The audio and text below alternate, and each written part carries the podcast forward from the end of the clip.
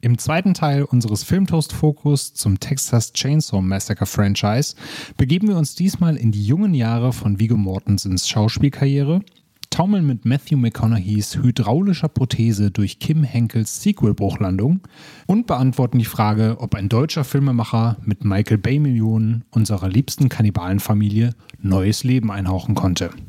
Viel Spaß und guten Appetit!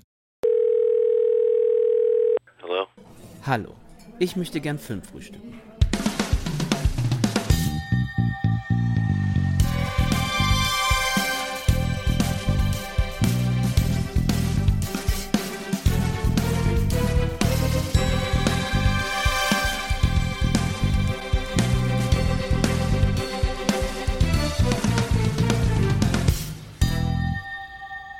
Hallo und herzlich willkommen zu einer weiteren Folge Filmtoast Fokus. Ich bin der Daniel von filmtoast.de und an meiner Seite habe ich heute wieder zwei wundervolle Gäste. Einmal den Patrick. Grüß dich, Patrick. Hallo. Und einmal den Sascha. Hallo, Sascha. Hallo. Wir äh, haben nicht nur euch beide als Stars hier zu Gast, sondern wir reden heute auch in unserem Texas Chainsaw Massacre Franchise Teil 2 über Hollywood-Stars in ihren jungen Jahren. Wir nehmen uns nämlich heute Leatherface, Texas Chainsaw Massacre, The Next Generation und das Remake von Michael Bay vor. Haben also Teil 3, den inoffiziellen Teil 4, können wir gleich noch drüber reden. Und äh, dann beginnen wir das Franchise sozusagen wieder von vorne mit einem kleinen Remake-Reboot. Und da finden wir auch eine kleine Starbesetzung vor, über die wir gleich reden. Wir ähm, fangen gleich erstmal mit Leatherface an, also Teil 3 des Texas Chainsaw Massacre Franchise. Aber vorher würde ich gerne von euch wissen, wie geht's euch denn und wart ihr denn jetzt schon mal wieder im Kino, seitdem sich bei uns alles wegen Corona wieder ein bisschen gelockert hat? Patrick, hast du letztens was gesehen? Ja, ich war mit meiner Freundin in Godzilla vs. Kong. Je nachdem, wie man ihn qualitativ inhaltlich findet, ist es aber zumindest optisch, audiovisuell und alles ein, ein würdiger Start äh, das Kino wieder zu beleben. Und letzte Woche habe ich mir The Green Knight angeschaut. Ah, sehr schön. Und der hat mich komplett weggeblasen, von vorne bis hinten. Also ich bin, ich bin knapp vor der Höchstwertung. Ähm, ich kann aber auch voll verstehen, wenn man äh, da keinen Bezug zu findet und wenn man da in den ersten, in der ersten halben Stunde nicht reinkommt und einen das kalt lässt, dann kann ich auch verstehen, dass man den langweilig findet. Aber mich hat er komplett gekriegt. Jetzt machst du mir ein bisschen die Nase lang, weil ich hatte noch nicht die Möglichkeit, den im Kino zu sehen. Ich bin aber ein großer Fan von A Ghost Story. Von daher schrecken mich auch die Leute nicht ab, die sagen, boah, da gibt es aber ganz schön elendslange Einstellungen, weil wer einmal die äh, Rooney Mara Pie Scene überlebt hat, der, den schockt so schnell nichts mehr. Von daher vielleicht äh, erwische ich den ja hier noch im Kino. Und wie sieht es bei dir aus, Sascha? Oh Gott, ich, ich war sehr oft im Kino, weil ich habe jede Möglichkeit genutzt, mir Filme im Kino anzusehen. Ich habe auch Green Knight gesehen, äh, aber da wir nicht über diesen Film reden, möchte ich da jetzt kein Streitgespräch anfangen, weil ich fand den nämlich nicht so gut. Ich habe mir den neuen Suicide Squad angesehen, da bin ich riesen, riesengroßer Fan von. Ja, und halt, ne, ich bin so ein Sneak-Preview-Gänger, so, ne, da läuft halt manchmal guter, manchmal schlechter Kram. Da kann ich direkt eine Empfehlung aussprechen tatsächlich. Und zwar habe ich äh, den Film Tides gesehen der ist äh, von dem Schweizer Regisseur Tim Fehlbaum, der 2011 schon mal so einen postapokalyptischen Film gemacht hat. Hell heißt der. Also nicht wie Hölle, sondern wie, wie hell halt, wenn draußen die Sonne scheint.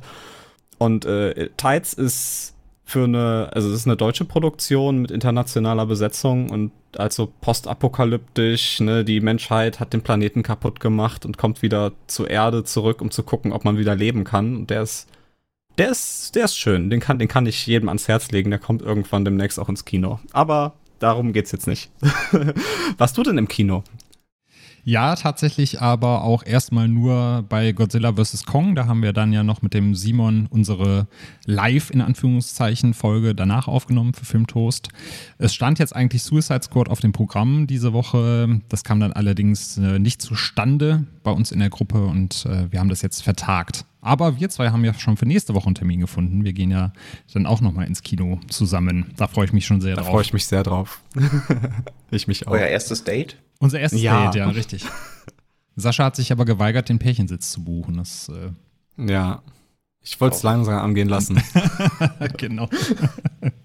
Ja, da würde ich sagen, äh, bevor wir jetzt zu sehr im Kino der Jetztzeit hängen bleiben, widmen wir uns mal dem Kino der Vergangenheit und fangen mit äh, Teil 3 des Texas Chainsaw Massacre Franchises an, nämlich mit Leatherface, Texas Chainsaw Massacre 3. Das ist der offizielle Titel. Ich erzähle ein bisschen was über Cast und Crew, die kleinen Facts und gebe dann so eine kleine Inhaltsbeschreibung, bevor wir dann in den intensiven Teil eintauchen. Also wir haben da einmal im Cast Kate Hodge als äh, Michelle, ihren Freund, Ex-Freund Ryan, äh, der wird gespielt von William Butler, den kennt man vielleicht aus Freitag der 13. oder Night of the Living Dead in der Tom Savini-Version. Also der hatte auch schon auf jeden Fall Horror-Affinität mitgebracht. Dann haben wir Ken Foree als äh, Benny, den gibt es auch in Dawn of the Dead und Rob Zombies Halloween zu sehen. Also ihr seht schon, das ist ein Cast, der auch in dieser Bubble unterwegs ist und war und R.A. Mihailov als Leatherface. Und natürlich, wir haben ja eben schon einen Star angekündigt, Vigo Mortensen spielt in diesem Film mit, nämlich als äh, Tex. Ja, Vigo Mortensen muss man eigentlich nicht beschreiben. jeder, der Herr der Ringe gesehen hat, äh, weiß, von wem wir hier da reden. Als kleine Zwischenfrage, äh, wie erstaunt wart ihr denn da, dass wir da einen jungen Vigo Mortensen zu sehen bekommen in Leatherface, Patrick? Äh, schon ein wenig. Ähm, als wir uns hier drauf vorbereitet hatten, das hatte ich ja dann, glaube ich, auch getweetet, habe ich erstmal von dem Teil und von dem, über den wir nachher leider oder zum Glück sprechen dürfen, das erste Mal gehört. Also auch das erste Mal, dass sowohl Viggo Mortensen als auch Matthew McConaughey irgendwie mit dieser Reihe verbandelt sind. Aber Viggo Mortensen an sich in so einer Rolle könnte, hätte ich mir schon gut vorstellen können und ob er es abgeliefert hat, das besprechen wir ja gleich. Genau. Sascha, kam das für dich auch überraschend oder hast du da im Vorfeld schon ein bisschen was zu mitbekommen, dass wir da so eine Starbesetzung haben? Ja, also auch als ich den Cast äh, durchgelesen habe, war ich doch schon etwas erstaunt. Also ich habe persönlich nicht so viel von Mortensen gesehen, ne, außer halt Herr der Ringe kennt man ja, in Green Book hat er mitgespielt. In The Road fällt mir jetzt spontan noch ein, so das sind so Sachen, wo ich ihn im Kopf hatte, aber mir war schon bewusst, dass das ein größerer Mensch ist, was seine Publicity angeht. Und äh, ja, es ist dann immer schön, solche, solche Leute halt zu sehen, wie sie ihre Karrieren in Anführungszeichen begonnen haben. Also finde ich sehr interessant. Auf dem Regiestuhl hat äh, Jeff Burr Platz genommen, den kennen dann Genre-Kenner vielleicht aus Stepfather 2 und Puppet Master 4. Dann haben wir David Show als Writer, der war auch für The Crow und äh, dann hinterher auch Texas Chainsaw Massacre The Beginning mit federführend. Das hören wir dann in der dritten Folge von uns, was er da für einen Job gemacht hat. Und dann haben wir an der Kamera James Carter, der auch für Hitcher, der Highway Killer und Kinder des Zorns aktiv war. Ja, Leatherface ist 1990 veröffentlicht worden von New Line Cinema. Die hatten die Rechte am Franchise erworben und wollten dann nach, der, nach dem Ende der Nightmare on Elm Street Reihe dann quasi das nächste größere Franchise aufziehen. Das Ganze hat dann 2 Millionen Dollar gekostet, im Boxoffice 5,8 Millionen Dollar eingespielt, was New Line dann dazu bewegt hat, dann doch nicht das nächste große Franchise-Ding da drin zu sehen. Und dann haben sie sich von den Rechten auch relativ schnell wieder verabschiedet. Ähm, allerdings nicht zum letzten Mal, wie wir dann hinterher nochmal erfahren werden. Ja, und wenn wir uns die Scores angucken, auf IMDb hat der Film eine 5,1 von 10, Letterboxd äh, kommt auf 2,4 von 5 und Rotten Tomatoes auf 19 Prozent. Also alles nicht so die bombastischsten Wertungen. Bevor wir jetzt aber auch davor, darauf eingehen, ob das Ganze gerechtfertigt ist oder ob der doch im Endeffekt äh, bei uns besser wegkommt, gibt es nochmal die kurze Inhaltsbeschreibung. Wir haben, wie äh, gesagt, im Film dieses äh, Pärchen aus Michelle und ihrem Freund oder Ex-Freund Ryan. Da sind wir uns auch noch nicht so, noch nicht so einig, wie da der Beziehungsstatus aussieht, die mit ihrem Auto von äh, Florida nach Kalifornien unterwegs sind und eben durch den Staat Texas äh, müssen. Und die merken dann schon anhand der Radioberichterstattung und dadurch, dass sie an einen grausigen Ort eines ja, Massengrabes kommen, dass da im Staate Texas irgendwas nicht mit rechten Dingen zugeht und treffen auch relativ schnell an einer Tankstelle, wie das in der Serie mittlerweile schon fast gang und gäbe ist, auf einen sehr skurrilen äh, Charakter, der sie mit einer Schrotflinte bedroht. Und ab da, wie man so schön sagt, shit hits the fan, da geht's richtig los und man trifft natürlich auch hier in diesem Teil wieder auf eine sehr dubiose Familie, die einen Mann namens Leatherface in den eigenen Reihen hat, der mit einer Kettensäge unterwegs ist. Sascha, wie hat dir denn insgesamt äh, der dritte Teil gefallen? Konntest du mit dieser Story, mit dieser Prämisse was anfangen? Ja, also grundsätzlich so, so Horror-Splatter-Stories hinterfrage ich im ersten Moment nicht mehr so.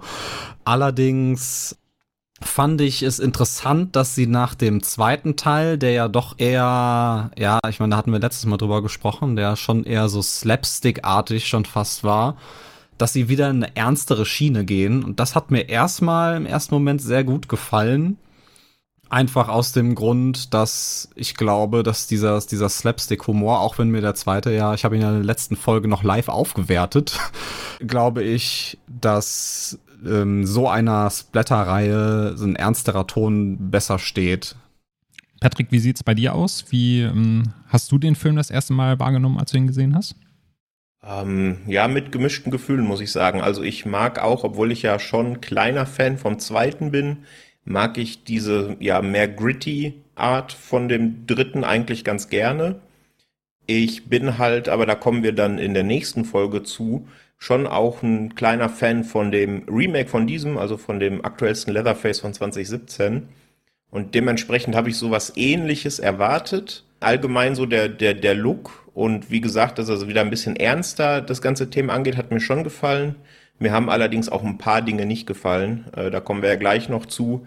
Ich würde den gerne mal in seiner ursprünglichen Version sehen, bevor er wegen äh, New Line Cinema als Studio, die dahinter waren und dass man das X-Rating verhindern wollte, wie das immer so ist, bevor er da gecuttet wurde. Das würde ich gerne mal sehen. Ich glaube, dann würde ich noch deutlich aufwerten. Ja, so ein paar Szenen, äh, die du da angesprochen hast, die gibt es ja tatsächlich dann auch im Bonusmaterial zu besichtigen. Da kommen wir gleich gerne noch drauf zu, wenn wir dann so ein bisschen tiefer noch einsteigen. Aber da gebe ich dir vollkommen recht, ähm, denn es fällt auf jeden Fall auch schon auf, gerade so im letzten Abschnitt, dass der Film da arg äh, zerstückelt wurde und zusammengeschnitten wurde, damit man dann auch ja fast schon eine familienfreundliche Version produziert. Wie fandet ihr denn in diesem Teil die neue Sawyer-Familie? Also gerade äh, wie die zwei Protagonisten in die Fänge der Familie kommen, wie hat das auf euch äh, gewirkt, Patrick? Wie fandest du ja quasi die Prämisse, mit der die beiden in die Falle gelockt wurden? Das hat eigentlich schon gepasst. Ich meine, der Sascha hat es ja vorhin schon gesagt, man ist dann hier, man hat ja schon sehr viele Genrefilme gesehen, man hat jetzt auch schon mindestens zwei TCM-Filme davor gesehen und dahinter fragt man das ja nicht mehr. Ne? Da ist einem das auch fast eigentlich egal, wie es passiert. Es ist eben nur wichtig, dass es passiert. Und mir ist es dann auch lieber, wenn das schon quatschig ist, wie es passiert, dann sollte man es auch kurz halten, damit man dann sich hinterher noch ein bisschen im ja potenziell Splatter oder zumindest in der Atmosphäre verlieren kann. Und hier hat's eigentlich gepasst. Ich fand aber ein paar Sachen, äh, die dann auf dem Weg passieren, äh, doch schon ein bisschen sehr arg merkwürdig und konstruiert. Also von einem Wildfremden irgendwelche Pillen annehmen, den man gerade fünf Minuten vorher kennengelernt hat bei einem Autounfall. Ich weiß nicht, ob das so der smarteste Move ist. Ja, zumal die äh, Pillen ja nach fünf Minuten auch wieder die Wirkung verlieren. Die ähm, waren ja auch nicht sehr, sehr lange haltbar. Aber da gebe ich dir recht, gerade bei diesem Mittelteil, der größtenteils einfach nur in einem Wald spielt, den fand ich schon sehr uninspiriert. Und äh, obwohl man ja eigentlich so ein bisschen abgehärtet ist, was dann äh, logische Dinge in Horrorfilmen angeht und das nicht immer hinterfragt, fand ich dann auch schon so ein paar, ein paar Sachen generell, wie Figuren auf einmal aus dem Nichts auftauchen und fünf Minuten später auch schon Kilometer weiter zufällig wieder am gleichen Spot sind, wo dann zufällig wieder irgendwelche potenziellen Opfer landen, fand ich dann doch schon arg an den Haaren herbeigezogen. Aber wie gesagt, wenn man schon im dritten Teil der Serie steckt, dann hinterfragt man das wirklich nicht mehr. Das stimmt, ja. Aber relativ am Anfang habe ich mich über ein Cameo sehr gefreut. Ja. Sagen. Also Cameos sind ja sowieso Teil der Reihe, kommen wir ja später noch zu, aber dass man da Stretch aus dem zweiten Teil noch mal kurz durchs Bild huschen sieht, das war schon irgendwie cool, fand ich. Genau, also gerade, dass man dem Charakter dann noch eine neue Rolle gibt, dass man sie sozusagen vom Radiojockey zur investigativen Reporterin macht, die jetzt auch versucht, der Familie weiter auf den Grund zu gehen und sie auf ihre Art und Weise zu jagen. Also quasi auch so das Zepter von Lefty in die Hand nimmt aus Teil 2. Das fand ich auch auf jeden Fall ein sehr schöner Move. Aber ich finde, man hätte da tatsächlich noch ein bisschen mehr draus machen können. Also ich hätte mich schon gefreut, wenn man sie vielleicht als Charakter dann sogar noch einbindet und das dadurch ein bisschen interessanter gestaltet mit so einer kleinen Nebenstory. Sascha, wie sieht es bei dir aus? Wie haben dir diese Familiencharaktere bei den Sawyers gefallen im dritten Teil? Sehr gut tatsächlich, also auch wenn man es jetzt im ersten Moment nicht glauben mag. aber gerade im Vergleich zu den ersten beiden Teilen, also die sind sehr viel charakterisierter als vorher. Also wenn man zum Beispiel vergleicht, ähm, dass äh, Leatherface, der in diesem Film übrigens nur Junior genannt wird und nicht Leatherface oder wie er sonst heißt, der er lernt ja tatsächlich zu sprechen und er lernt Worte. Er hat so einen kleinen Computer, das finde ich dann wieder so ein bisschen albern, also wo er ja. dann so, so, so Bilder pixelig angezeigt bekommt und er muss dann sagen, was das ist. Oder ähm, dass der Kollege mit der mit der Stahlhand, so dass er halt so ein bisschen technisch affiner ist, so und dass äh, dass das alles irgendwie ein bisschen mehr, also zumindest der Versuch, da ein bisschen Tiefe in die Charaktere zu bringen, das fand ich sehr lobenswert auf jeden Fall und gerade im Vergleich zu den ersten beiden Teilen eigentlich ganz nett. Mhm. Ich glaube, das war der Vater, ne? Mhm. Das Familienoberhaupt sozusagen. Genau, Tinker, ne? Ja. Ich fand es auch schön, dass äh, Grandpa auch immer noch ein Teil der Familie ist, auch wenn er, ich glaube, mittlerweile jetzt doch tot ist. Er sah zumindest so aus. er sah sehr aus wie ein Prop, ja, das stimmt auf jeden Fall. Das ist so ein schöner Running Gag in der Serie, finde ich. Das unterschiedliche Auftreten von Grandpa immer, das gefällt mir. Ja, auf jeden Fall. Das ist so was, wo man sich mit als Zuschauer auch mit identifizieren kann. So fast schon positive Gefühle entwickelt. So, oh, guck mal, Grandpa ja, ist wieder da. Sich. genau. man sieht ihn wieder. Auch wenn er diesmal keinen Hammer fallen lässt. Ja, das stimmt. Richtig. Diesmal hat er leider keine Möglichkeit. Aber die Familie hat sich da ja Abhilfe geschaffen, jetzt wo Grandpa den Hammer nicht mehr halten kann und er hat sich da selber etwas Schönes bei ausgedacht. Ja, wenn wir jetzt mal äh, auf den Cast noch ein bisschen eingehen, wir haben ja eben schon äh, Viggo Mortensen erwähnt äh, in seinen jungen Jahren, in einer seiner frühen Rollen. Äh, Patrick, wie ähm, hat dir denn insgesamt so sein Auftreten gefallen und den Charakter, den er da gespielt hat? Naja, da muss ich einen Disclaimer vorausschicken, weil bei mir war es so, ich habe den vierten vor dem dritten Teil gesehen, weil der dritte sich noch auf dem Weg zu mir befand mhm. und ich wusste, dass man den vierten ähm, separiert davon schauen kann. Dementsprechend habe ich da schon Matthew McConaughey als Wilma erlebt und da es ja eben einfach ein anderer großer Schauspielname ist mit Viggo Mortensen, habe ich die Performances direkt, auch wenn's, wenn ich es eigentlich nicht wollte, in meinem Kopf verglichen. Und da hat Viggo Mortensen natürlich die Nase vorn. Und ich fand das eigentlich auch ganz solide. Also das ist, es hätte aber, glaube ich, auch keinen Unterschied gemacht, wenn da irgendein äh, Schauspieler äh, die Rolle übernommen hätte, die, den man heute nicht mehr so präsent hat, wie man eben Viggo Mortensen präsent hat. Ja, Sascha, wie sah das bei dir aus? Also ich, finde, er, er, sticht nicht negativ heraus. Also er ist natürlich so ein bisschen am Overacten, aber das, das gibt die Rolle halt auch einfach her. Also er macht da schon einen guten Job und äh, gerade im Vergleich so zu den Gesamtcast ist er, finde ich, schon, schon gut. Also hätte ich den Film gesehen, hätte ich nicht gedacht, dass er irgendwann mal äh, Hobbits eskortieren wird. ja, das stimmt. ja. Ja, aber bei mir war es so wie bei Patrick. Also ich hatte tatsächlich dann auch den vierten erst geschaut, weil der dritte noch auf dem Weg war und äh, fand tatsächlich hier dann quasi ihn, der ist ja halt so ein bisschen der Hauptbösewicht oder wird ein bisschen mehr rausgestellt. Man weiß natürlich nicht direkt am Anfang, was er im Schilde führt, aber man kann sich das schon denken. Und äh, dafür fand ich ihn da eigentlich gerade jetzt, wenn man das mit äh, Wilmer aus Teil 4 vergleicht, ähm, auf jeden Fall sehr sympathisch. Für mich stach er schon so ein bisschen raus von der Präsenz gerade auch. Man weiß natürlich jetzt auch immer nicht, hat das damit zu tun, dass man ihn schon in späteren Jahren kennt und ihm dadurch eine andere Bedeutung gibt? Oder war es halt tatsächlich so, dass die Performance dann halt im, im Allgemeinen einfach so ein bisschen herausstechend war? Es zieht sich halt so ein bisschen durch die Reihe äh, durch, dass äh, da nicht nur mit kleinem Budget gearbeitet wurde, sondern dass es bei der Produktion auch so ein paar kleine Querelen äh, gab. So war das jetzt auch in Leatherface. Dafür, dass er der Film ja eigentlich in Texas spielt, fand ich das auch schon einen schönen Fun-Fact, dass er überhaupt nicht in Texas gedreht wurde nämlich äh, in Kalifornien, unweit äh, sogar von äh, Disney World. und äh, es, es gibt sogar die Anekdote, laut äh, Jeff Burr, der Regie geführt hat, dass man in einigen Szenen ähm, auch äh, gewisse Attraktionen hören kann, beziehungsweise die Leute, die auf dem Magic Mountain schreien, während sie da gerade umherfahren. Äh, ich konnte das jetzt nicht vernehmen. Und es gab eben wohl von New Line am Anfang auch so ein bisschen die Vorgabe, das Budget klein zu halten, um zu gucken, ob sich diese Reihe überhaupt zu einem neuen Franchise entwickeln kann, was man voranschicken kann. Und deswegen haben sie wohl auch äh, relativ schnell angefangen, dem Regisseur ins äh, Handwerk zu fahren, was dann dazu geführt hat, dass Jeff Burr teilweise gefeuert wurde, nur um wieder eingestellt zu werden, zwei Tage später, weil sie eben keinen neuen Regisseur gefunden haben. Eigentlich sollte sogar Peter Jackson ähm, Regie führen am Anfang, aber dem konnten sie dann das Ganze, das Ganze doch nicht verkaufen. Der hat dann lieber Braindead gemacht. Richtig, was im Endeffekt wahrscheinlich doch die bessere Entscheidung war. Ja. Tom Savini wurde ja auch noch kolportiert als potenzieller äh, Nachfolger von Jeff Byrne. Ja, stimmt. Mhm. Ja. Aber auch der konnte dann dafür nicht verpflichtet werden und hat man sich dann doch entschieden, äh, Jeff Burr wieder einzustellen nach zwei Tagen. Der dann natürlich auch gesagt hat, bevor mir langweilig ist, mache ich einfach weiter. genau.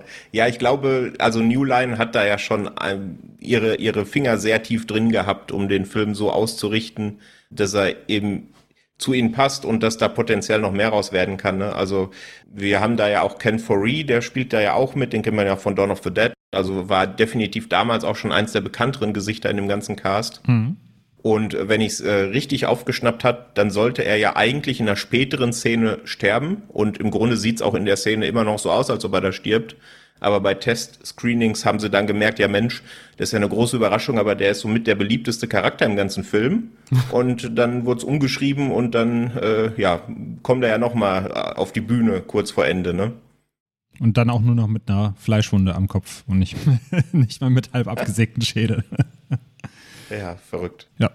Ja, das hat mich auch sehr verwirrt, als ich den Film gesehen habe. Und ich habe gedacht, ich habe irgendwie eine Szene verpasst, warum der jetzt plötzlich in diesem Auto sitzt und dann davor fährt. Nee, da hast du, glaube ich, keine Szene verpasst. Da wurde einfach nur vergessen, an zwei Stellen wahrscheinlich im Drehbuch das so anzupassen, dass es dann irgendwo wieder Sinn ergibt. Wieder Sinn ich weiß ergibt, es auch ja. nicht. Ja, aber dann lass uns doch gerne bei dem Thema bleiben, äh, nämlich äh, New Lines Hang dazu, das irgendwie äh, familienfreundlicher zu machen, beziehungsweise von diesem verhassten X-Rating wegzukommen, zu dann hinter einem R-Rating, was wir da bekommen haben. Da wurde nämlich viel rumgeschnippelt. Patrick, du hattest das ja eben schon mal ähm, erwähnt. Kannst du da noch ein paar Beispiele geben, an welchen Szenen da der Rotstift angesetzt wurde? Ja, ich glaube, das fällt einem direkt auf, wenn man den Film guckt. Also der Film ist aber eben analog auch zum vierten, über den wir nachher noch sprechen, ganz groß darin, bei den Killsequenzen wegzuschneiden, bevor es interessant wird, zumindest für den geneigten Genre Gorehound interessant wird. Und in Summe wurde er, glaube ich, elfmal bei der MPAA eingereicht, einfach nur um dieses X-Rating zu verhindern. Es gibt da zum Beispiel eine, wie ich eigentlich finde, sehr, sehr, sehr coole Killsequenz, bei dem einer der Protagonisten an den Füßen aufgehangen wird und hochgezogen wird und dann mit einer ja, Hammerapparatur, wenn man so will, äh, mit so einem Vorschlaghammer, der dann automatisch runterrasselt, gekillt wird.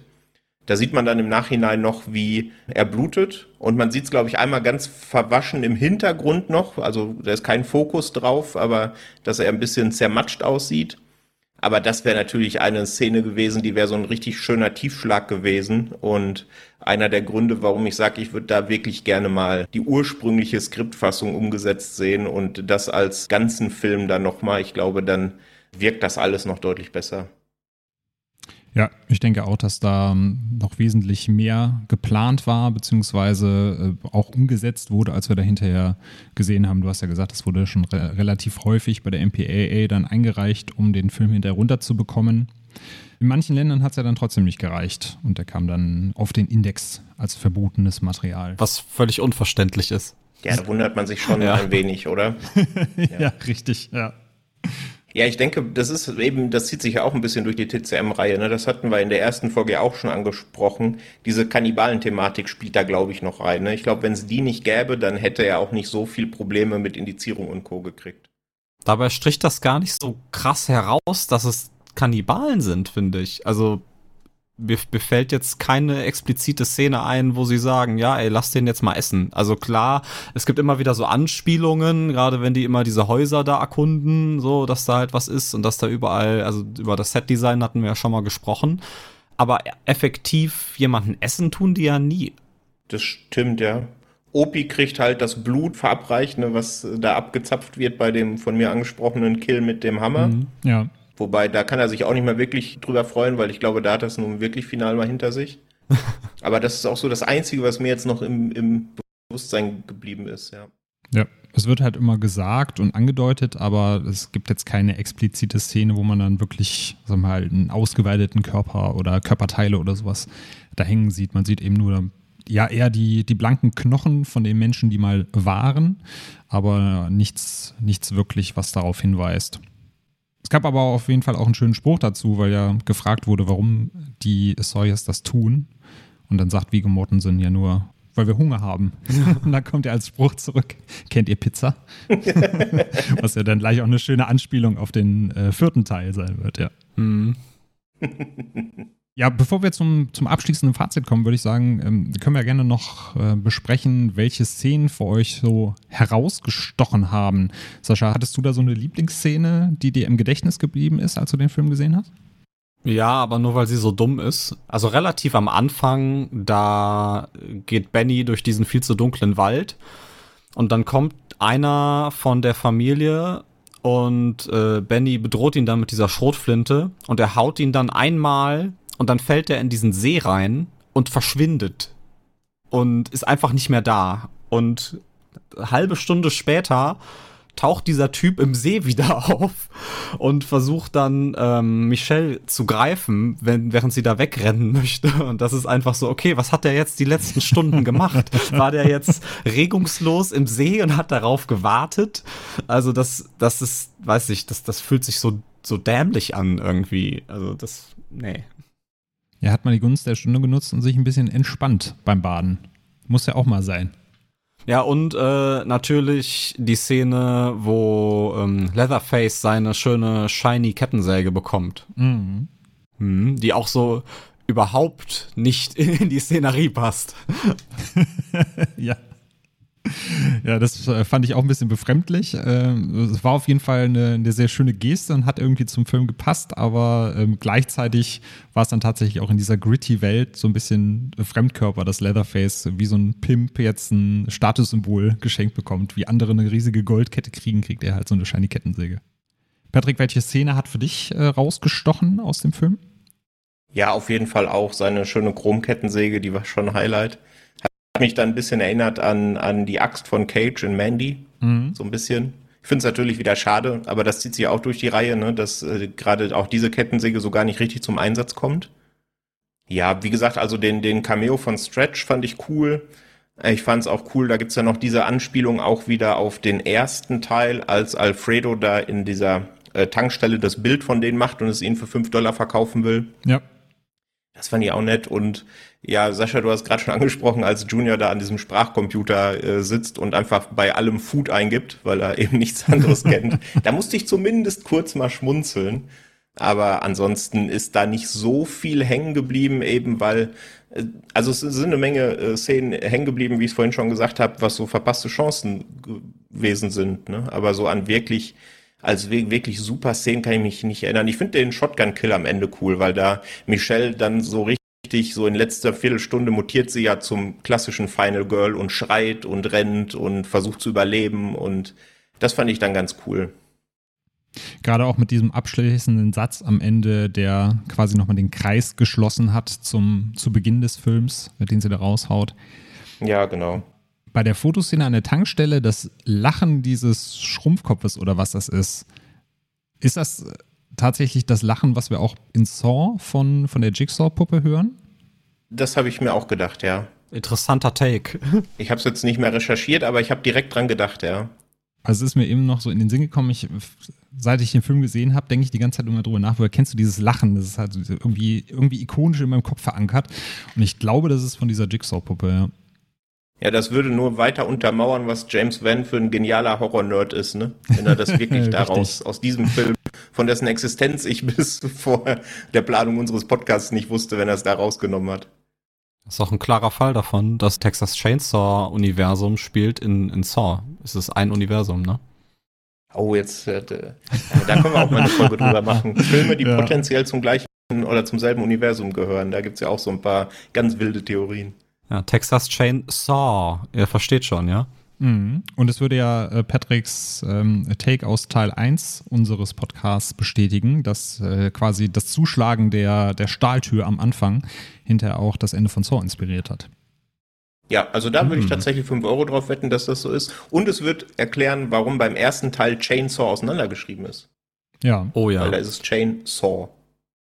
Ich glaube, bevor wir uns jetzt zu weit darin verlieren, sollten wir Genau. vielleicht mal äh, eine, ein Ende zu diesem Teil finden. Richtig. Ja, das klingt schon alles nach wilden Verschwörungsmythen wie von den Illuminati, ne? genau. Das ist eine sehr gute Überleitung zu Teil 4. Aber bevor wir dazu kommen, gerne noch äh, euer Fazit zu Leatherface Texas Chainsaw Massacre 3. Patrick, du darfst loslegen.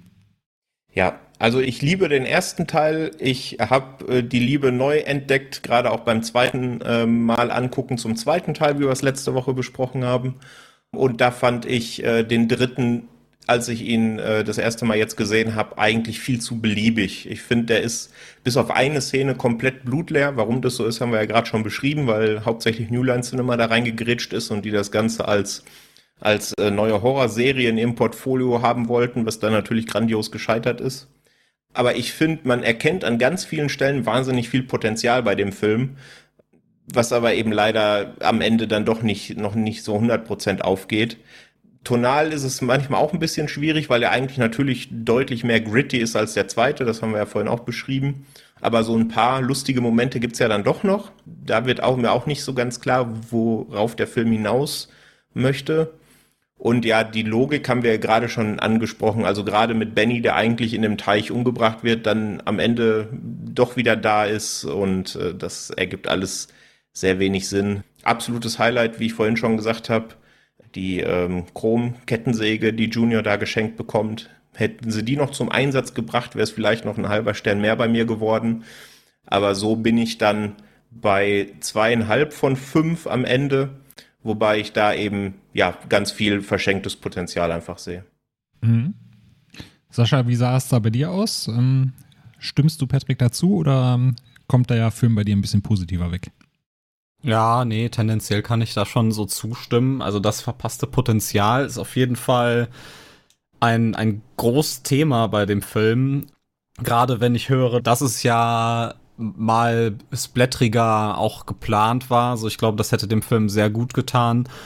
Und äh, diese ganze Waldszenerie, die da irgendwie viel zu lange ist, so das, das, das zieht sich dann alles sehr, auch wenn der Film nur 85 Minuten geht. Also ich fand ihn nur sehr vergessenswert. Ich, ich habe die auch back-to-back geguckt, alle, also drei, vier und fünf. Und als ich den fünften durch hatte, wusste ich gar nicht mehr, was im dritten passiert war, weil es halt alles so belanglos für mich war. Aber ich fand ihn nicht, nicht furchtbar. Mir hat's gefallen, dass er wieder ein bisschen ernster und grittiger war. Wie ich eben schon gesagt hatte, klar war der, der zweite in seiner Slapstick-Art auch nett, aber dieses Splatter-Genre, das, das, das gefällt mir lieber, wenn es ein bisschen fieser ist. Leider hat er dann halt nichts draus gemacht und ich glaube, dass der auch noch mal besser wegkommen würde, wenn er einfach mehr mehr Gewalt zeigen würde, auch wenn das jetzt irgendwie ein bisschen dämlich klingt, wenn ich das so sage, aber ich glaube, dann würde ich auch noch mal einen halben Stern drauf geben. Jetzt bin ich bei zwei von fünf und ich denke, damit kann ich gut schlafen.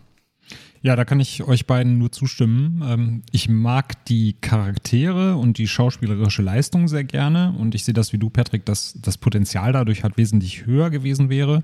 Aber für mich kommt der Film halt erst so richtig in Fahrt, wenn die sich in dem Haus befinden und dann fängt er auch erst an, so eine eigene Note mit reinzubringen. Vorher ist es halt relativ viel Stückwerk. Diese lange Szene im Wald, die halt irgendwie keine Aussagekraft hat und so x-beliebig wirkt, wie man das halt auch schon in tausend Fanfilmen gesehen hat, die irgendwo in einem Wald spielen. Und deswegen hätte ich mir auch gewünscht, dass da mehr Mut zum Risiko und vielleicht auch mehr Mut zur Gewalt durchscheint, um sich auch so ein bisschen vom Original noch abzusetzen.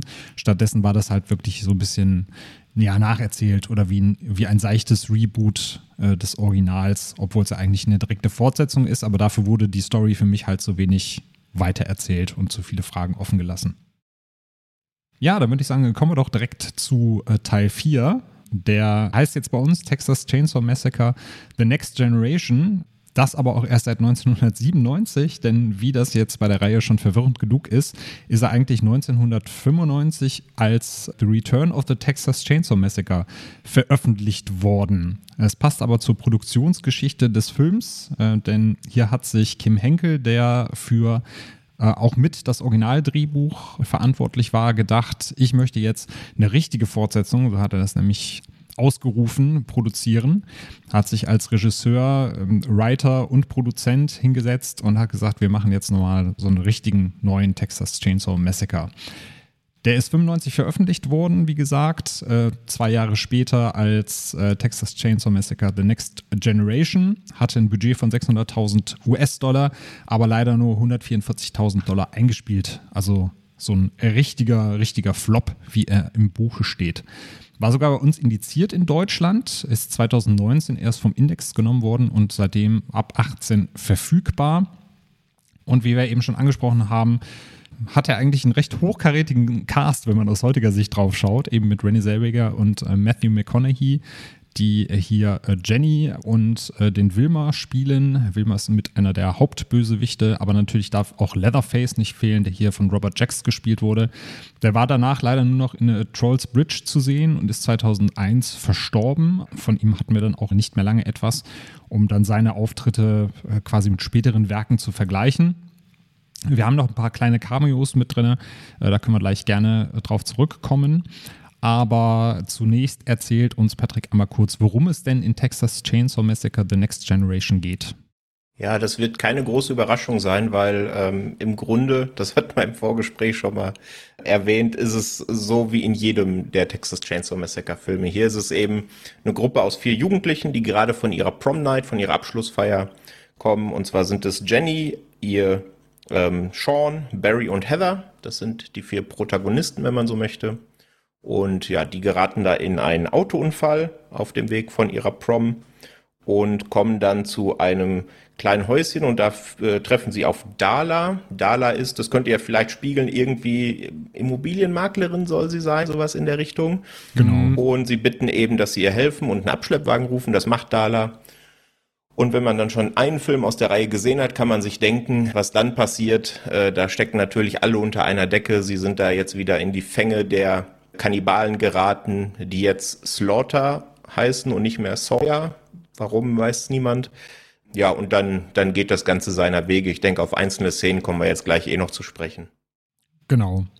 Um nochmal zu unterstreichen, dass der Film nicht nur ein Flop an den Kinokassen, sondern auch bei der Kritik waren, ähm, haben wir noch die Wertungen. IMDb hat eine 3,3 von 10, Letterboxd eine 1,9 von 5 und Rotten Tomatoes steht bei 16 Prozent. Also der Film ist äh, nicht nur monetär, sondern auch bei Kritikern und äh, ZuschauerInnen durchgefallen. Ja, Sascha, wie hat dir denn ähm, als, als Binge-Watcher der drei Teile der Film gefallen, als du äh, zuvor noch Texas Chainsaw Massacre 3 gesehen hast? Also erstmal äh, schlägt er ja auch wieder so ein, ja, von der Stimmung her eine andere Thematik an. Wenn man die anderen Teile anfängt, dann hast du immer diese fiesen langen Straßen, wo die Leute dann langfahren in ihren Autos und es gibt keinen Ausweg und sowas. Und äh, dann passieren halt Dinge, weshalb sie auf die Sawyer-Familie stoßen. Dieser, also das fängt ja hier direkt ganz anders an. Also das, die haben ja eine gute Zeit und das sind, äh, die wollen ja eigentlich zu zweit wegfahren äh, von ihrem Promball und dann sitzen da noch zwei andere hinten im Auto. Also die knutschen da so ein bisschen rum, wie das halt so ist. Also das grundsätzlich war ich nicht nicht abgeneigt, aber es war so ein bisschen, also es war nett, dass sie mal was anderes probiert haben. Also so ein bisschen von diesem Konzept, was sie jetzt schon dreimal gemacht haben, zumindest so minimal abzuweichen. Das fand ich war auf jeden Fall ein nice try. Ja, bis es dann zum Unfall kommt, der ja. meiner Meinung nach halt total dumm ist und auch nicht geil inszeniert ist, sondern die fahren halt einfach diese Straße da lang und plötzlich kommt so ein Auto angefahren, rammt die voll voll Breitseite um, dann steigt dieser Typ da aus, sagt nur ja, mir geht's gut und fällt um und ist tot. so, ähm, also noch ist er nicht tot, äh, er, er, stirbt erst ein äh, bisschen später, aber es ist halt so dieses, es, es wirkt so so banal irgendwie so, als ob man einfach diese, diese Charaktere, also als ob Henkel diese Charaktere jetzt einfach irgendwie, okay, wir, wir nehmen die jetzt und wir werfen die jetzt in diese Situation einfach rein, ist ja eh scheißegal, wir machen das jetzt einfach. So, also das ist ein interessanter Einstieg auf jeden Fall. Ja, du hast dir diesen Unfall schon angesprochen. Das war ja auch das Erste, was ich bei uns in der WhatsApp-Gruppe über diesen Film gepostet habe, wo ich dann gesagt habe, so jetzt weiß ich, dass der Film ab hier nur noch bergab geht, weil das ja sowohl handwerklich als auch von der Kontinuität katastrophal war. Also dieses Auto fährt ja parallel irgendwie zu denen durch, äh, durch den Wald und dann crashen die trotzdem noch mitten im Nirgendwo aneinander, wo, wo man schon längst hätte bremsen können, ne, wenn man sieht, hey, da rast parallel zu uns irgendwie ein Auto auf uns zu. Ähm, aber nicht nur das, man sieht halt eben auch beim Crash, dass da ein Stuntfahrer mit einem vollkommen anderen T-Shirt am Auto sitzt, der dann auch noch aufrecht sitzen bleibt nach diesem Crash und zu denen rüber guckt. Und dann kommt der Schnitt und dann liegt da auf einmal ein Typ mit einem weißen T-Shirt blutend auf dem Lenkrad, wo ich da dachte, Moment, warte mal, kurz zurückgespult. Und so ging das halt tatsächlich den ganzen Film, dass man dem schon ansieht, dass da sowohl budgettechnisch als auch so mal von dem, von dem Dreh her äh, so ein bisschen Guerilla-Produktion angesagt war und dass da auch nicht viel Wert auf Kon Kontinuität ähm, oder so eine stringente Erzählweise gelegt wurde. Patrick, als du gehört hast, Kim Henkel macht den Film bzw. Hat ihn, hat ihn geschrieben, äh, wie waren deine Erwartungen und wie haben sie hinterher zu dem zusammengefunden, was du dann über den Film gedacht hast? Also im Grunde steht und fällt ein Sequel oder auch ein Remake ja immer damit, ob die Macher von dem Sequel das Original verstanden haben.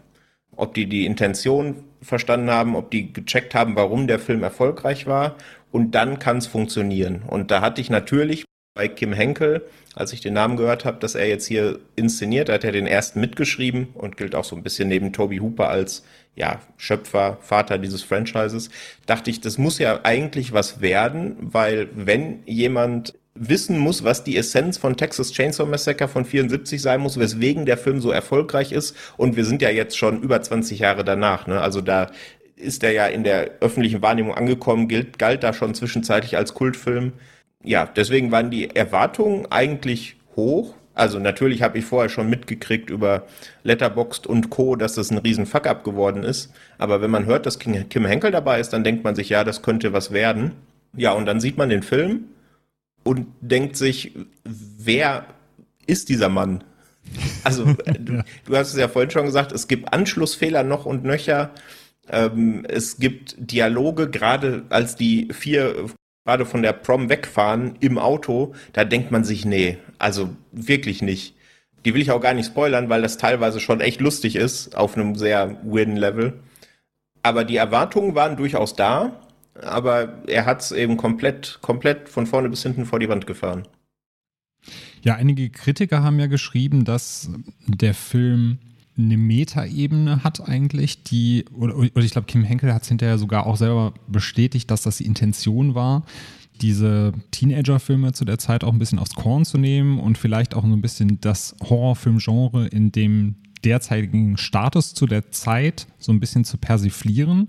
Sascha, kam das für dich rüber oder äh, war das eher ein, ein Schuss, der nach hinten losging?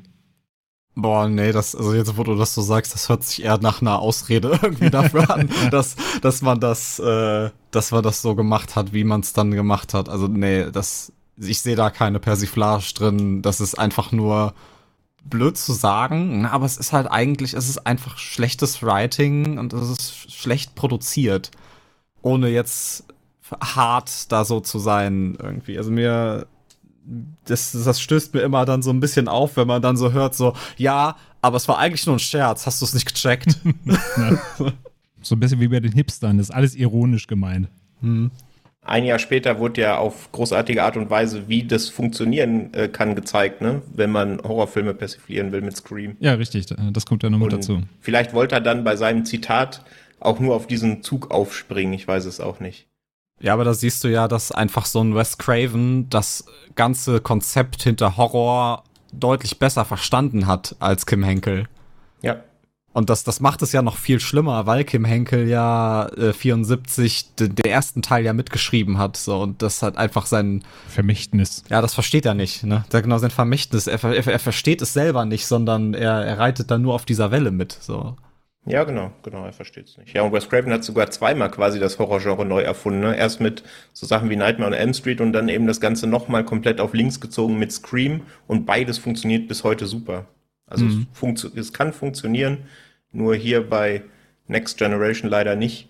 Ich meine, die, die, die größte Parallele zum Film von 74 sind, du hast, Daniel, ich glaube, du hast gerade gesagt, diese Guerilla-artigen äh, Produktionsbedingungen, ne? Genau. Dass die da alle in einem, in einem Wohnwagen da waren und da drin wurde Maske und Haare und alles gemacht.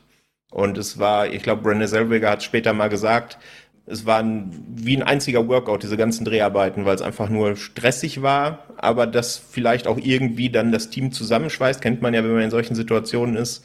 Aber auch das merkt man dem Film nicht an. Ne? Wenn man dem 74er, das haben wir ja bei der letzten Folge gesagt, dem merkt man das durchaus an, dass das da einfach brütend heiß war, gerade auch bei dieser Dinner-Szene. Da hat das einen positiven Einfluss wahrscheinlich auf den Film gehabt und hier einfach wieder verpufft im Nichts wie fast alles. Ich finde auch, äh, die, die Produktionsbedingungen waren ja ähnlich zum Original, aber trotzdem hat das Original eine handwerkliche Qualität, wo halt wirklich auf Details geachtet wurde. Und wenn du halt bestimmte Szenen auch miteinander vergleichst, also es gibt ja diesen obligatorischen Sprung durch ein Fenster, also da, da hast du halt hier wirklich, du siehst, wie Renny Zellweger durch dieses Fenster springt und halt nur mit dem Oberkörper durchgeht und dann kommt der Schnitt und dann fällt sie aber auf einmal in eine vollkommen andere Richtung, äh, vollkommen anders durch dieses Fenster durch. Also, also dass da, da halt wirklich auch nicht drauf geachtet wird, dass da Dinge zusammenpassen ich meine, gut, dass man halt ein Pizzakarton mal andersrum ist als in der Szene da vorher gut geschenkt, da achte ich dann selber nicht drauf. Aber wenn einem da wirklich Dinge ins Auge springen, wo man sagt, Moment, das war doch jetzt gerade vorher komplett anders, wie soll das jetzt funktionieren? Dann reißt es halt einen komplett da raus und dann funktioniert dieser Film halt auch nicht. Und ich glaube, das, was mich halt am meisten schockiert hat, war halt wirklich, dass Kim Henkel als, als Mitschöpfer des Originals das eigene Werk nimmt und das halt wirklich so gegen die Wand fährt und auch selber nicht versteht, was Dinge damals stark gemacht hat. Also gerade, dass das Ding Texas Chainsaw Massacre heißt und niemand mit einer Kettensäge umgebracht wird, das ist alleine schon, alleine schon äh, der, der Fun Fact äh, schlechthin zu diesem Film, ja. Ja, und wie die, also wie abstrakt und skurril die letzte halbe Stunde von diesem Film einfach ist, wo das dann einfach in ganz andere Sphären abdriftet, wo man sich fragt, was, was ist denn los mit euch? Wieso macht ihr das? Ja, wir können hier mal ein bisschen ins äh, Spoiler-Territorium gehen. Also wer den Film noch nicht gesehen hat und sich das aber dennoch antun möchte, der äh, kann jetzt hier ein paar Minuten einmal vorskippen, beziehungsweise wir haben ja Kapitelmarken für diesen Fall, kann er gerne auch ein bisschen vorspringen. Äh, wenn wir uns jetzt mal angucken, was die Prämisse ist. Wir hatten im Original Texas Chainsaw Massacre eben diese Sawyer-Familie, die aus einem Schlachtbetrieb kommt und durch die Modernisierung eben dazu gezwungen ist, ihren Tagesablauf zu verlagern und dann anfängt, Menschen umzubringen und bewegen uns jetzt hier in komplett andere Pfade, die diesen Terror in ein anderes Licht rücken. Äh, Patrick, magst du mal kurz da was zu erzählen, was der große Twist am Ende ist? Der große Twist, ja. Wenn man ihn so bezeichnen kann, ja. er könnte von Shyamalan sein. ja, so ein bisschen vielleicht. Ja, die Illuminati stecken hinter dem Ganzen. Ne? Also es ist jetzt nicht mehr so, ähm, so wurde das ja in den ersten Filmen ein bisschen aufgebaut, dass die, ähm, die Familie ja eigentlich einen Schlachtbetrieb hatte und aber durch die ganze Technisierung und so nicht mehr davon leben können, dass ihr Handwerk nicht mehr akzeptiert wird. Und da wird ja so ein bisschen so eine Gesellschaftskritik aufgebaut, die hinter der Familie steht. Und das wird hier jetzt komplett über den Haufen geworfen, denn irgendwann in, keine Ahnung wann das passiert, letzte halbe Stunde, stehen da auf einmal zwei Herren vor der Tür, Mr. Rothman und sein Regisseur, äh, Regisseur wahrscheinlich, ja. Äh, ähm, Chauffeur. Der Chauffeur. Chauffeur. Chauffeur, Regisseur, Hauptsache Italien. er spricht dann mit Matthew McConaughey und lässt da diesen großartigen Satz fallen, I want these people to know the meaning of horror. Ne? Also die Illuminati stiften die Familie an, damit sie anderen zeigt, was der wahre Horror ist. Da habe ich so ein bisschen Flashback an einen meiner absoluten Lieblingshorrorfilme aller Zeiten, nämlich Hellraiser äh, bekommen. Wurde dann sehr wütend, weil äh, das hier einfach nichts zu suchen hat. Ich finde es unfassbar dumm und das ist auch wieder jetzt einer der Punkte, wo ich dann wirklich nicht mehr verstehe, dass Kim Henkel dahinter steckt, weil das hat ja nichts mehr mit dem, mit dem Original zu tun und das beißt sich auch sehr mit Aussagen, die er später mal getätigt hat, dass er das hier als echtes Sequel vom 74er Original sieht. Also da ist bei, ist bei mir komplett die Sicherung durchgebrannt und ich dachte, was soll das denn jetzt? Ja. Ja, also die Illuminati stecken dahinter. Böse. Ja, und die, sie haben auch Kennedy getötet, ne? Nicht vergessen. genau, ja. Das kommt auch noch mit dazu. Ja, natürlich, aber das wussten wir ja schon vorher. Ja.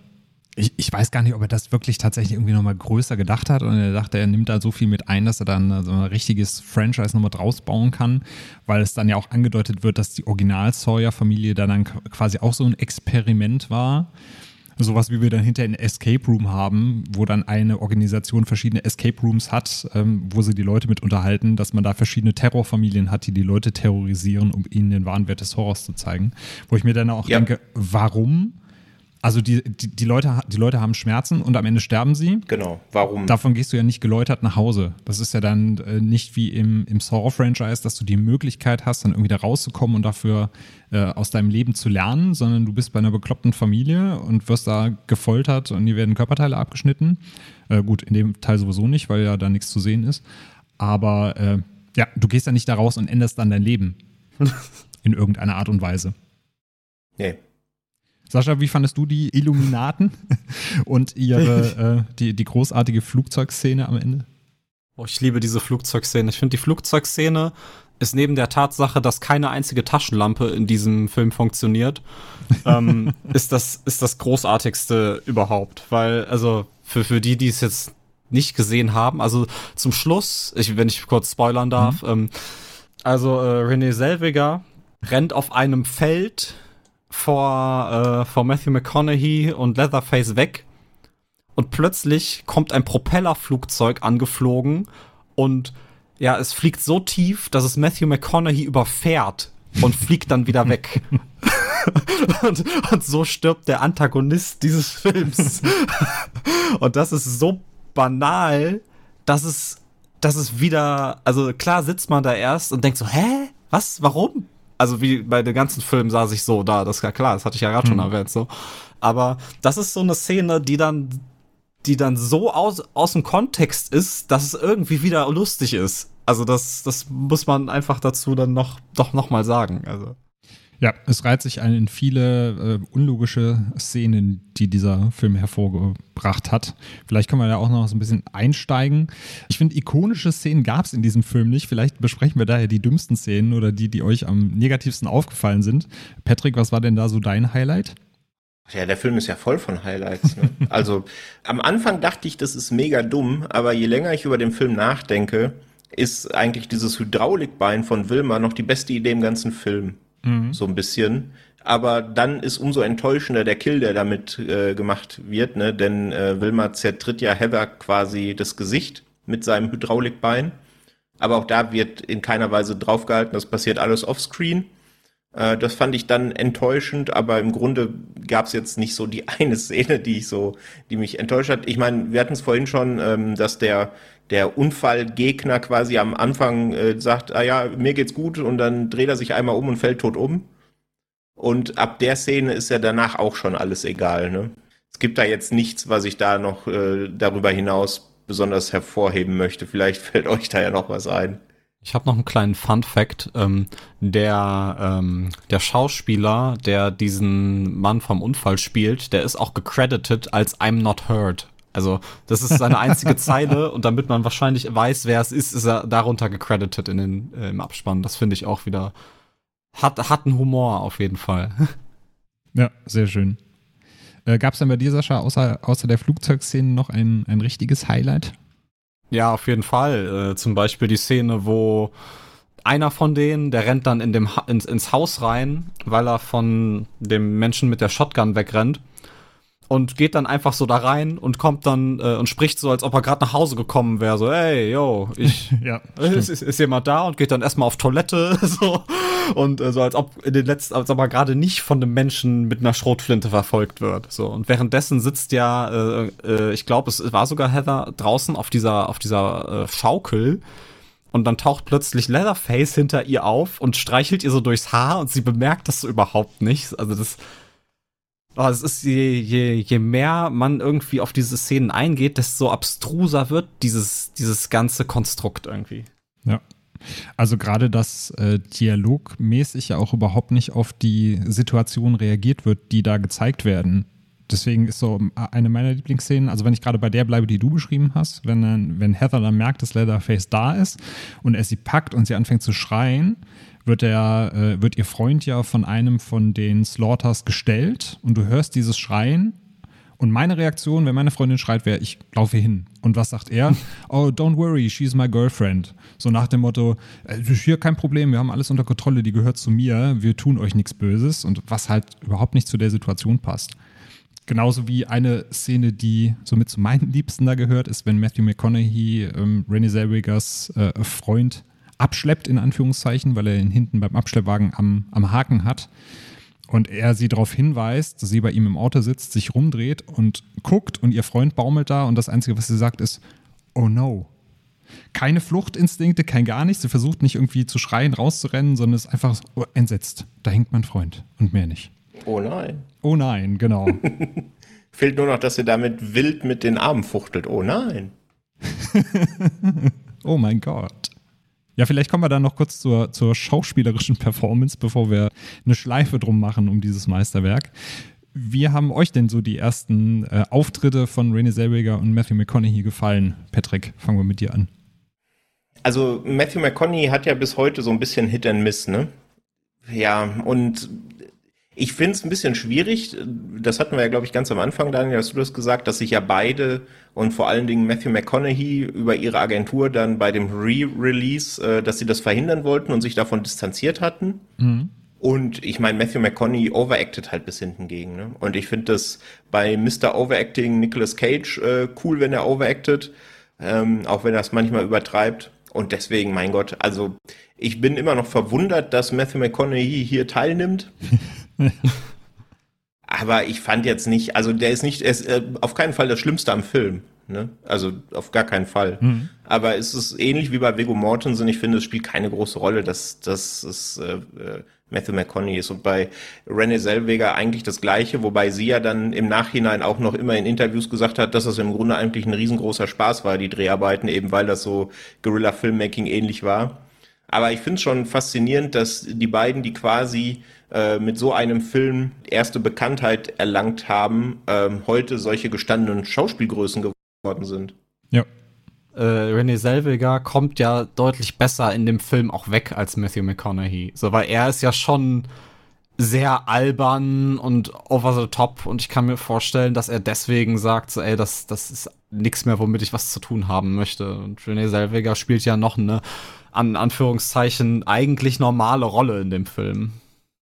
Obwohl ich tatsächlich Matthew McConaughey durch dieses Overacting unterhaltsamer fand als Renée Zellweger, weil die halt äh, also schauspielerisch für mich ziemlich blass war. Gut, das war halt ihre erste große Rolle, deswegen will ich das auch gar nicht werten aus heutiger Sicht. Aber da fand ich doch Matthew McConaughey in seiner Rolle durch, durchaus unterhaltsamer. Ja, und wir hatten sogar noch zwei Cameos. Einmal von äh, Carolyn Burns, die im ersten Teil Sally gespielt hat.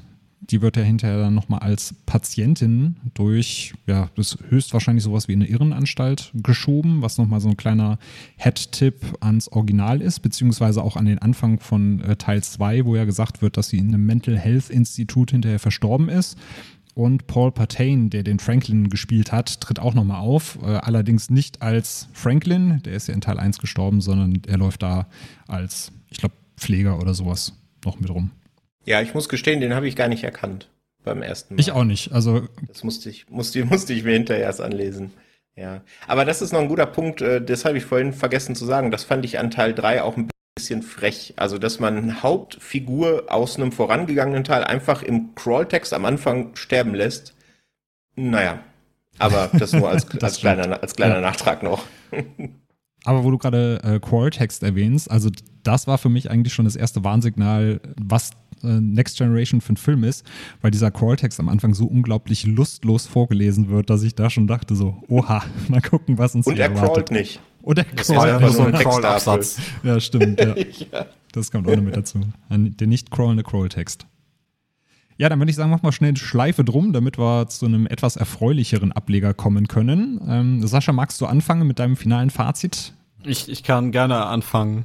ich, ich, ich halte mich auch kurz. Also ich ich fand den nicht gut. Also ich meine, wir haben das gerade schon ausformuliert, alles so, da hat vorn und hinten irgendwie ganz wenig gepasst. So ein paar Sachen waren halt vielleicht gewollt lustig. Ich glaube eher, sie waren ungewollt lustig. Ähm, und äh, der, der, der Film, der, der läuft einfach nur so vor sich hin mit seinen 95 Minuten und ist völlig belanglos und äh, nicht erinnerungswert, finde ich. Also außer halt die Szene mit dem Flugzeug.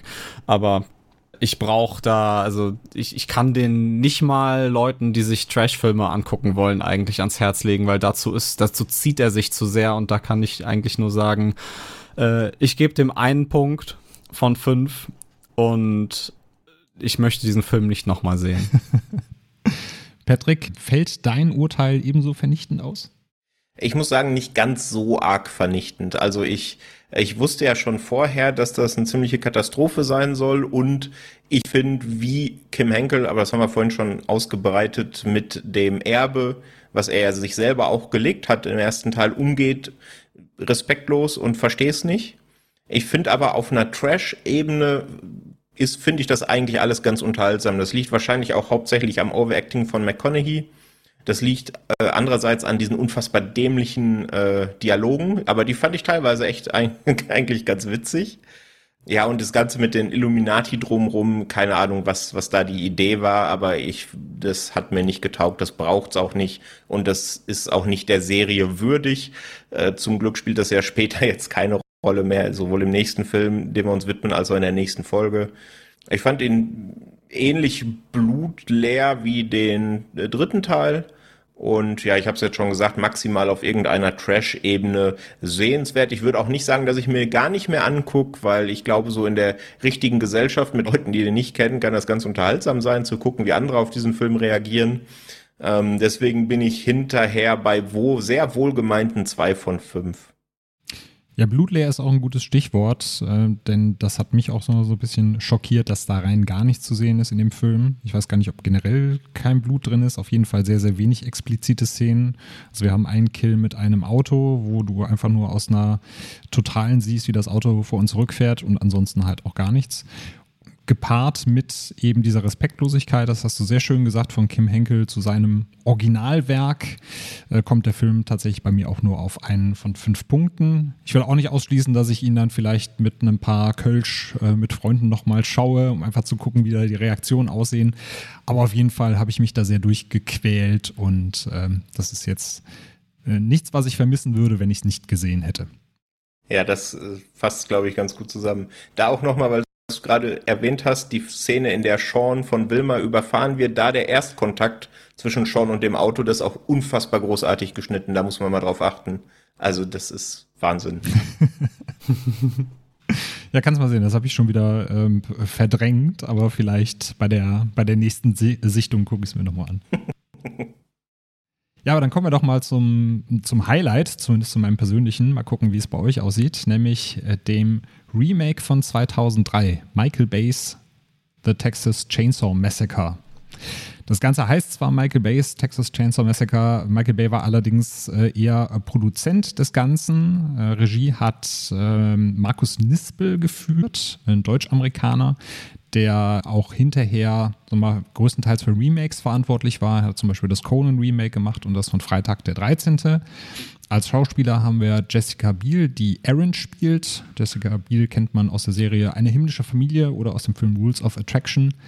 Dann haben wir Eric Belfour, der spielt Camper, den kennt man vielleicht aus Six Feet Under und äh, 24 Nerds wie ich, kenne den auch noch aus äh, 24.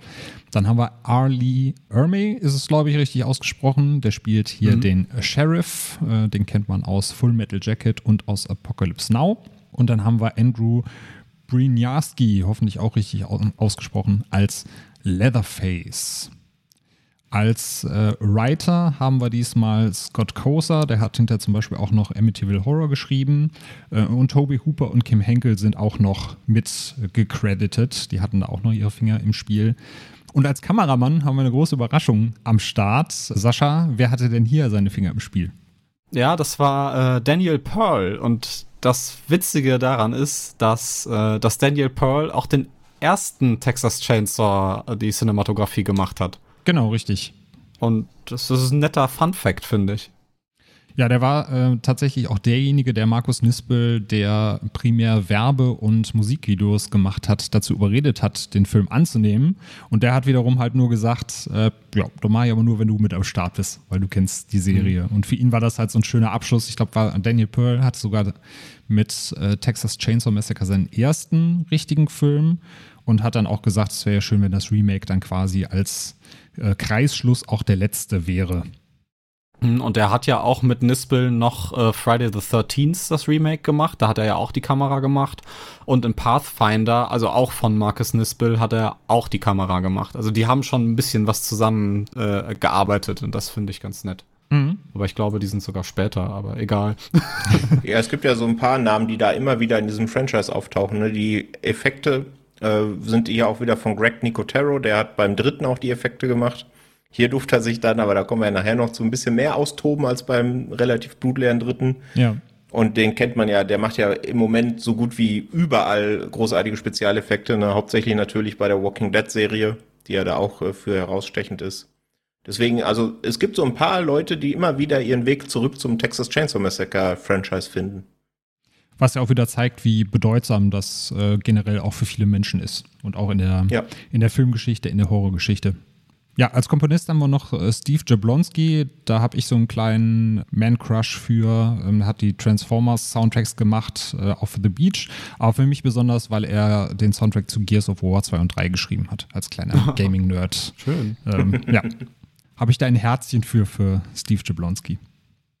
Und äh, John Larroquette, ich hoffe, ich spreche ihn richtig aus, ist auch wieder dafür zuständig, am Anfang die weisen Worte zu sagen, wie er es schon im allerersten äh, TCM der Fall war. Stimmt, genau. Ja, wir haben also den gleichen Sprecher für den Scrolltext, der diesmal auch wieder ein Scrolltext ist, wenn ich mich richtig erinnere, ne? Ja, genau. Diesmal ja. konnten sie sich wieder einen echten Scrolltext leisten. ja, diesmal war genug Geld da. Es gibt ja, ja tatsächlich auch Filme, die äh, explizit diese Scrolltexte machen, habe ich dann auch in. Ich weiß nicht, ob es bei dem Film war im Abspann. Auf jeden Fall habe ich da mal einen Credit gesehen für Scrolltexte. Das scheint also wirklich auch ein Spezialgebiet zu sein im Film. Ja, 2003 wurde er veröffentlicht äh, von New Line Cinema. Also haben wir wieder, ähm, auch hier wieder den Kreis, der sich schließt, nachdem man sich dann doch nach Teil 3 äh, verabschiedet hatte vom Franchise, kehrt dann das Texas Chainsaw Massacre wieder zu New Line zurück. Produziert, wie gesagt, von Michael Bay und seinen Platinum Dune Studios. 9,5 Millionen Dollar hat der Film gekostet und über 100 Millionen weltweit eingespielt. Den gibt es auch jetzt aktuell auf Netflix zu gucken. Also wer ihn sich nicht auf äh, Prime, Apple TV und Co. ausleihen oder kaufen möchte, der kann ihn da direkt auch im Streaming schauen. Dann machen wir noch kurz die Scores und dann darf der Sascha uns erzählen, worum es denn eigentlich geht.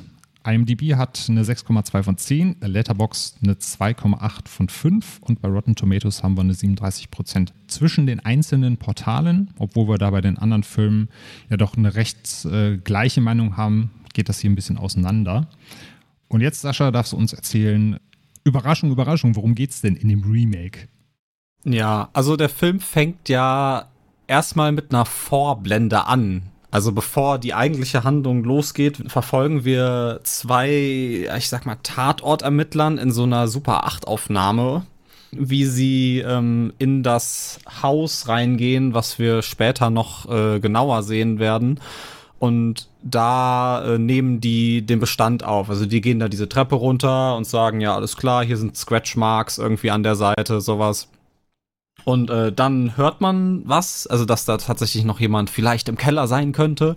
Und dann kommt ja erst die, ähm, die, ähm, die Opening Credits. Mhm. Aber worum geht's? ähm, es geht um äh, mal wieder fünf äh, junge Erwachsene, die gerade in Mexiko waren, um sich Marihuana zu kaufen. Und die fahren jetzt gerade durch Texas, um zu einem Konzert der Band Lynyrd Skynyrd zu fahren. Äh, diese Band gab es auch wirklich. Ich kenne sie jetzt nicht. Hm. Ähm, ich weiß, tut mir leid, Bildungslücke wahrscheinlich. Sweet Home Alabama. Ah, doch, die kenne ich, ja. ist ein bisschen unangenehm. Der Fun Fact ist ja auch, dass sie den Song ja hören in, äh, während der mhm. Fahrt. Ähm, mhm. Allerdings äh, Sweet Home Alabama erst 74 rauskam und 73 eigentlich spielt. Ah ja, okay. Genau. Aber viele kennen halt auch eher den Song und nicht, welche Band dahinter steht. Von daher. Ja, da, da bist du mich gerade ein bisschen ertappt. ähm, wie dem auch sei, also die fahren gerade durch, ähm, durch Texas und da ist mir direkt aufgefallen, dass das alles so ultra schwitzig aussieht. Das, das, das, das fand ich direkt so, das ist dann so nahbar und alles so total ähm, so fies, so als ob die halt wirklich gerade bei 40 Grad ohne Klimaanlage in diesem Bus da durch die pralle Sonne fahren. Also das, das sah sehr schön aus. Ähm, jedenfalls äh, treffen sie dann auf eine junge Frau, die, die sie fast überfahren mit ihrem, mit ihrem Hippiebus. die sie dann aufnehmen. Und äh, also da sieht man natürlich schon wieder direkt zum äh, die Parallele zum ersten Teil. Es ist ja ein Reboot, wo das ja auch so ähnlich passiert. Ja, also die Frau, ähm, die wirkt so ein bisschen ja verstört und äh, nicht richtig ansprechbar und sie versuchen sie so ein bisschen zu beruhigen. Und ähm, als sie dann Richtung ähm, von diesem von diesem Slaughterhouse fahren, da zieht sie dann eine Waffe und äh, schießt sich selber in den Kopf. Und da kommt auch direkt eine sehr, sehr schöne Szene, fast die beste Szene im Film, würde ich sagen, wie sie sich nämlich in den Kopf schießt und wie danach eine Kamerafahrt durch ihren Kopf hinten aus dem Auto rausgemacht wird. Ja. Das ist schon mal sehr geil daraufhin, also im Jahr 74 hatten die Leute ja noch keine Handys, 73, und dann ähm, fahren sie zu einer Tankstelle, zu einer Raststätte und rufen dort die Polizei und da geht dann die Handlung los. Wenn wir direkt mal bei der Szene bleiben, Patrick, du hattest ja, wie im letzten Teil gesagt, so deine ersten Berührungspunkte im Franchise mit diesem Remake. Weißt du noch, wie du diese Szene am Anfang erlebt hast mit der Anhalterin? Äh, ja, das weiß ich noch. Das war nicht nur mein erster Kontakt mit dem Franchise, sondern war tatsächlich auch eine meiner ersten DVDs, die ich mir damals selbst gekauft hatte. Und ja, mega, mega krass. Also gerade ähm, das ist ja von 2003 das Remake und ist ja so das erste von diesen Horror-Reboots, die in den Jahren danach kamen, die halt so richtig ultra hart sind für Hollywood-Verhältnisse. Ne? Und mhm. quasi auch das erste Reboot von so einem großen Horror-Franchise danach wurden ja alle äh, äh, Freddy, Jason und Co. Äh, geremaked. Und gerade die erste Szene, die setzt dann natürlich schon einen ganz schön krassen Ton für, für den Rest vom Film. Da konnte ich es noch nicht so ganz wertschätzen, dass ich mich gefragt habe, oder ich habe mich generell früher bei den Filmen noch nicht gefragt, ja Mensch, wie haben sie das denn jetzt gemacht? Erst so, nachdem so das Interesse am Film ein bisschen größer geworden ist, da fragt man sich sowas natürlich. Und gerade auch bei dieser Szene ist es einfach großartig. Also mega, mega Start in den Film super Auftakt und definitiv eine der besten Szenen, für mich sogar der ganzen, des ganzen Franchises. Ja, da gehe ich auf jeden Fall mit. Also gerade was du beschrieben hast, dass man ja, sag ich mal, in, in Hollywood auch dann eher die seichteren Horrorelemente hatte und dass sich da auch direkt ein Film getraut hat, mal von Anfang an so richtig in die Vollen zu gehen. Und es war ja sogar eine Szene, die äh, Turbine hinterher genutzt hat, um das Original vom Index zu nehmen. Die haben ja da so ein kleines Reel zusammengeschnitten mit den Szenen aus dem Remake und den Szenen aus dem Original. Und dadurch, dass man ja da den Hitchhiker nur hat, wie er sich die Hand aufritzt und hier direkt die Anhalterin hat, die sich das Hirn rausbläst, äh, hatte man dann gute Argumente gegenüber den hiesigen Behörden, dass man dann das Original auch vom Index nehmen konnte hinterher. Ja, das denke ich. Wobei es hier auch wieder der Fall ist, wie bei den beiden zuvor auch.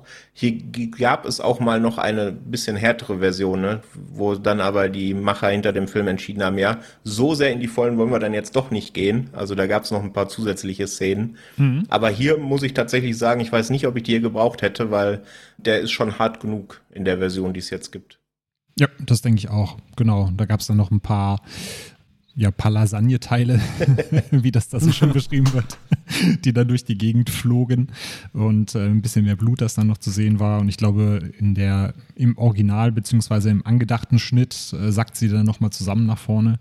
Ähm, das wurde dann alles ein bisschen, bisschen rausgekürzt. Also insgesamt hatte Markus Nispel auch gesagt, es gab wohl ähm, Drehbuch für 120 Minuten, man musste aber auf 90 Minuten kommen. Also da sind wohl auch viele Szenen nochmal dem, dem Schnitt zum Opfer gefallen, auch viele, die man eben nicht sieht in den äh, Outtakes beziehungsweise den geschnittenen Szenen hinterher. Da wäre wohl noch äh, viel mehr Stoff gewesen, um das Ganze noch so ein bisschen aufzublähen, will ich jetzt nicht sagen, weil da waren bestimmt ein paar schöne Sachen dabei, aber es wäre auf jeden Fall noch blutiger geworden, als es ohnehin schon der Fall war. Sascha, wenn du den Film jetzt mit dem Original vergleichst, ähm, was macht der für dich denn anders als äh, das Original von Toby Hooper? Also grundsätzlich ähm, setzt er, also der, der Look ist ja schon, also die, die ganze Atmosphäre versucht er ja relativ gleich zu, zu lassen. So, also das sind natürlich Sachen, die du damals halt nicht, nicht auf Film richtig festhalten konntest mit dem Budget. Ich meine, da haben wir schon drüber gesprochen, dass das damals so Guerilla-Aufnahmen waren, so. So viel anders versucht er, glaube ich, nichts zu machen. Also er versucht, also Marcus Nispel versucht da sehr getreu zu bleiben, sogar, würde ich sagen. Ähm, aber das Ganze halt echt schick aussehen zu lassen mit seiner schwitzigen, blutigen Optik. Patrick, wie siehst du das? War der für dich auch nah am Original oder ist dir was aufgefallen, was äh, dann doch äh, versucht wird, sich vom Original abzusetzen? Nee, gar nicht so sehr vom Original absetzen, außer das, was wir gerade gesagt haben, dass er deutlich härter ist, finde ich. Er hat schon verstanden, äh, er hat das Original verstanden, er hat einen, ich finde, einen ähnlichen Look, wenn er natürlich auch deutlich moderner aussieht und, und ähm, ja, zeitgemäßer, aber er hat auch schöne gritty Bilder, das gefällt mir eigentlich da sehr. Ja, und ich finde, das ist einfach für mich neben ein paar anderen Filmen ein gutes Beispiel dafür, wie es eben funktionieren kann, ein Remake, ne? Man, man versteht das Original, man geht einfach einen Schritt weiter, man aktualisiert das, aber immer eben mit Respekt vor dem, was da früher geschaffen wurde und was ja, äh, ja die Essenz von dem Ganzen ist. Ich fand, er, er bringt natürlich ein paar neue, neue Aspekte rein. Ne? Das haben wir äh, gerade schon zum Teil gesagt und kommen wir vielleicht auch später noch zu. Die Familie heißt jetzt Hewitt, äh, aber ansonsten also ich bin ein großer, großer Fan von dem und habe den mit Sicherheit drei oder viermal jetzt gesehen und finde ihn auch immer noch wahnsinnig überzeugend. Ja, da gehe ich absolut mit. Also gerade auch, was du gesagt hast bezüglich dem Anlehnen an das Original. Da fand ich auch schon, dass er die essentiellen Dinge verstanden hat und die auch genauso macht, äh, gleichzeitig aber dann trotzdem den einen oder anderen Kniff nimmt, um es nicht eins zu eins äh, ein Remake des Originals werden zu lassen. Ja, also gerade wenn wir den Hitchhiker oder die Anhalterin am Anfang nehmen, dass man äh, nicht direkt denkt, na gut, das ist jetzt halt statt dem Typen im Original halt eine Frau im Original, die gleich komplett quer dreht, sondern man dann eben da schon diesen, diesen Showstop am Anfang hat, der einen so ein bisschen aufhorchen lässt. Den Sheriff fand ich als Charakter noch ja sehr passend, der mit reingeworfen wird, wo man am Anfang vielleicht auch denkt, okay, das ist der, der führt vielleicht nichts Böses im Schilde, sondern ist einfach nur ein bisschen verquer, wie das bei den Temperaturen in Texas so ist und der sich dann doch als äh, anders entpuppt, beziehungsweise doch als böser. Was das Remake anders macht als die Vorläufer, ist eben, dass man, obwohl die Leute vielleicht so eine ikonische Dinner-Szene erwarten, wie das in anderen Teilen auch so war, die eben nicht kommt. Das fand ich auch eigentlich ein sehr schöner Kniff, dass man äh, gar nicht versucht hat, diese ikonische Originalszene zu nehmen und irgendwie nochmal nachzustellen, sondern dass man sich entschieden hat, die komplett rauszulassen und dafür nochmal was Neues einzubauen. Ja, das stimmt. Und ich finde das Haus super. Also erstmal oh, ja. von der Architektur mhm. her spielt es ja eine gewisse Rolle auch im Plot. Und ich finde, es ist wahnsinnig gut eingefangen und sieht einfach fantastisch aus. Es ist eines meiner Favorite Horrorhäuser äh, in der Filmhistorie. Wie fandest du denn die Charaktere in der Familie, Patrick, wenn du die jetzt gerade auch nochmal mit, mit dem Original vergleichst? Haben die dir besser gefallen, schlechter gefallen? War es vielleicht was komplett anderes? Wie hast du die wahrgenommen? Ja, also da ist jetzt nichts, was ich irgendwie besonders hervorstellen muss oder möchte. Also ich fand den Opa sehr unangenehm. Also wie ja. er da, der hat ja den Mann Malus leider, dass beide seine Beine amputiert sind, aber er benimmt sich halt ultra creepy. Ähm, ist neben dem Polizisten, den du vorhin gerade erwähnt hast, das Highlight, was das angeht, also wirklich ekelhaft. Und ja, das ist eben allgemein im Film ja eher äh, der Fall, wie wir es vorhin gesagt haben. Das ist einfach alles noch eine Schippe drauf. Also die sind alle ein bisschen deutlich nochmal drüber. Auch äh, der, der kleine Junge, mit dem sie ja direkt am Anfang dann Kontakt haben in diesem alten, was ist das, ein Lagerhaus oder sowas? Mhm. Genau, der ja ursprünglich im Film ein Felix the Cat T-Shirt tragen sollte, aber dann der Rechteinhaber von Felix the Cat gesagt hat, nee, nee, lass das mal besser raus. Wir wissen ja, was ihr da für einen Film machen wollt. Ja, also ich finde es total passend, passt zu diesem äh, wahnsinnig bösen Film und es geht voll auf für mich. Mhm. Wenn wir jetzt mal auch ähm, nochmal auf Leatherface ähm, zurückkommen, wenn wir das so ein bisschen mit dem Original vergleichen, Sascha, hast du da so, so, eine Vorliebe oder erkennst du da Unterschiede zum Original, was jetzt Leatherface als Charakter angeht und sein Verhalten?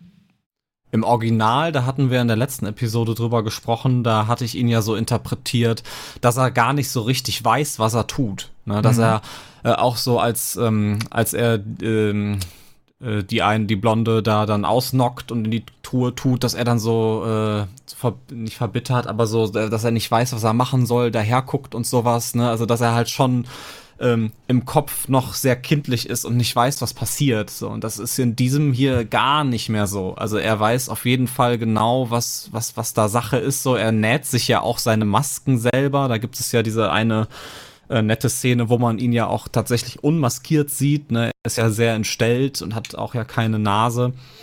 Und äh, wo er sich ja von dem, äh, nachdem er den, die, die, die, die Szene mit dem Hammer ja aus dem ersten Teil auch nachgestellt wurde. Da schnappt er sich den ja und näht ihm ja das Gesicht weg, um daraus eine Maske zu machen. Also er ist schon sehr viel, er, er wirkt bewusst böser, finde ich, als im ersten Teil. Den Vergleich finde ich spannend zu diesem verletzlichen Wesen schon fast aus dem ersten Teil, der auch so ein bisschen Angst entwickelt und sich fragt, wo kommen denn die ganzen Leute her, die jetzt auf einmal hier in unserem Haus rumschleichen zu diesem fast schon manisch getriebenen Wesen, ne, das halt wirklich äh, wie so ein Berserker vorausgeht und ich finde die Szene, die du gerade beschrieben hast, indem er sich das Gesicht von Kemper aneignet, äh, auf jeden Fall hinterher auch noch, wenn er dann auf Jessica Biels Charakter äh, äh, trifft, äh, das fand ich schon sehr verstörend und ich will gar nicht wissen, was ich äh, in der Situation denken würde, wenn da vorne ein Typ mit einer Kettensäge steht und der sich umdreht und das Gesicht meines Freundes trägt. Äh, das fand ich mhm. dann auf jeden Fall sehr, sehr creepy, gehörte auch mit zu einer meiner Lieblingsszenen. Wie hast du ähm, Leatherface wahrgenommen, Patrick? Im Grunde hat Sascha gerade schon gut auf den Punkt gebracht. Ne? Es gibt da ja auch noch so ein paar Zitate von ähm, Andrew Brian Jarsky, heißt, glaube ich, mhm. der Schauspieler, der hier Leatherface spielt. Ich hoffe, ich habe ihn richtig ausgesprochen. Und der beschreibt ja, also er hat die Rolle so interpretiert, als sei Leatherface oder ähm, wie heißt er nochmal hier im Thomas, ne? Thomas ist sein, Thomas. sein echter Name quasi mehr oder minder so ein geschlagener Hund, der sehr unter dem ähm, unter dem Sheriff äh, gelitten hat und der dann irgendwann einfach unter diesem ganzen unter dieser schlechten Behandlung unter dem Druck zusammengebrochen ist und dann wurde er quasi so zum Spielball ähm, von Hoyt von dem Sheriff ne? Und äh, ja weiß ich nicht. Also ich finde es dann immer schwierig, wenn solchen eigentlich abgrundtief bösen Charakteren irgendwie angedichtet wird, ja Mensch, der wurde aber damals in der achten Klasse äh, gebullied und deswegen ja. ist er jetzt ein total verrückter geworden. Ich brauche das nicht. Also das ist ja oft so, da kommen wir in der dritten Folge dann auch noch zu, ähm, dass Horror-Sequels und auch in diesem Fall auch Remakes glauben, sie müssten irgendwie noch mehr erklären als die Originale. Ne? Das ist ja so eine typische Krankheit davon. Und ja, ich finde es gut, dass es hier eigentlich im Film selber nicht gemacht wird. Es gibt da natürlich so ein paar Anzeichen, dass man merkt, äh, der weiß ganz genau, was er da tut und äh, wie abgrundtief schlecht er zu den anderen äh, Menschen ist. Ja, also ich, ich mag seine Rolle hier sehr. Ich finde, äh, der spielt eben sich genauso in den Vordergrund, wie es aus meiner Sicht für Leatherface in der TCM-Reihe der Fall sein muss. Und ich mag auch seine Maske in dem Teil. Ähm, Glaube ich mit am meisten, würde ich sagen, im ganzen Franchise. Ja, gehe ich mit. Also er gefällt mir als brachialer Charakter auch sehr, sehr gut, aber ich sehe das wie du. Ich brauche auch diese Vermenschlichung da nicht. Also wenn, dann zeigt sie mir, wie im ersten Teil, wo ich ihn wirklich sehe, wie er Angst hat und wie er aus dem Fenster guckt und schaut, kommt da noch jemand. Aber wenn mir Charaktere versuchen zu erzählen, er ist eben als kleines Kind gehänselt worden, weil ja auch äh, weil er, glaube ich, Krebs hat, der, der sein Gesicht zerfrisst. Äh, er aber gleichzeitig Leute mit einer Kettensäge ausweidet und auf Haken aufspießt, dann denke ich mir, ja, so viel, so viel Bullying kann gar nicht passieren, dass, dass man das dann hinterher doch irgendwie aus freien Stücken hinterher praktiziert. Von daher gehe ich da voll und ganz mit. Ja, vor allem, gerade wenn man sowas aufmacht, so eine Flanke, dann muss man das schon mehr unterfüttern, sonst macht man sich da sehr schnell angreifbar, finde ich, als hm. Film. Ne? Ja. Ähm, und das tut er ja nicht, von dem her. Ja. Du hast ja eben auch schon äh, angesprochen, dass ähm, da auch wieder recht viel dem Schnitt zum Opfer gefallen ist, um das Ganze hinterher mit einem R-Rating ins Kino zu bringen. Äh, da gibt es zum Beispiel eine Szene, wo einer der Charaktere von unten mit der Kettensäge aufgesäbelt wird. Äh, da wird schon relativ früh weggeschnitten.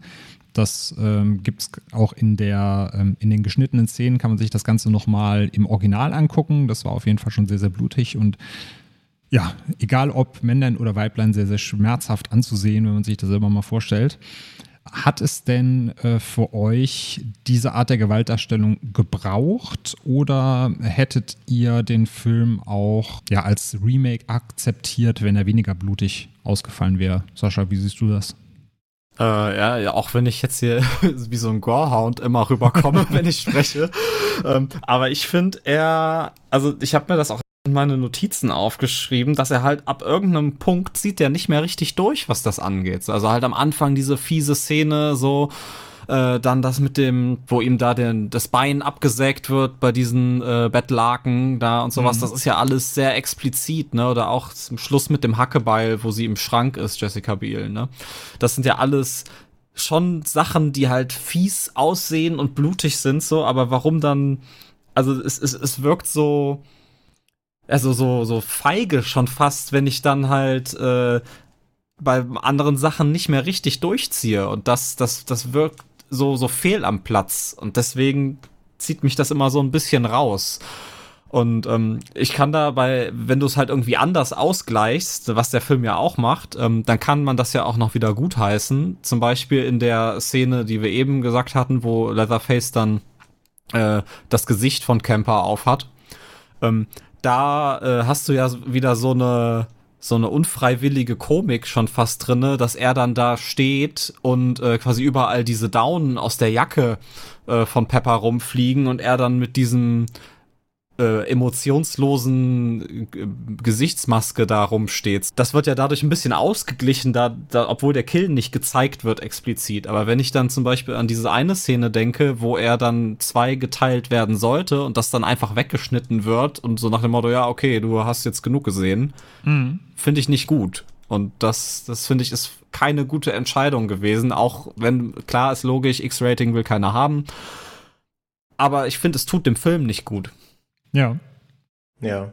Ja, sollte ja auch eigentlich äh, Jedediah, also der kleine Junge, der sollte ja auch noch umkommen. Ne? Der sollte von Leatherface dann getötet werden, weil er eben Aaron und Morgan äh, ja äh, flüchten lässt. Ne? Die hauen ja wegen ihm dann ab. Mhm. Ähm, das haben sie dann halt auch rausgekattet, weil gerade ich kann mir vorstellen, dass gerade wenn es um Kinder geht, da die MPAA dann erst recht gesagt hätte, nö. Ja. Das denke ich mir auch. Aber es ist, äh, korrigiert mich, aber äh, weil wir ihn vorhin noch so äh, prominent genannt haben bei den vorherigen äh, beiden Teilen, äh, Grandpa ist ja nicht mehr dabei, ne? Nö. Kein nee, Grandpa. Ja, ich glaube, die, ähm, ich weiß gar nicht, ob die Familie halt auch wirklich komplett eine Familie ist, weil ich meine, der, dieser Grandpa, den wir da sehen, der keine Beine hat, äh, der gehört wohl auch nicht richtig dazu, sondern den haben sie irgendwann mal so mit in ihren Kreis aufgenommen. Ich weiß nicht, ob es ein Nachbar sein soll oder sowas. Also die scheinen, scheinen auch nicht alles Hewitts zu sein, die da rumlaufen, sondern es ist eher so eine Patchwork-Familie, die da eher Patchwork-Familie.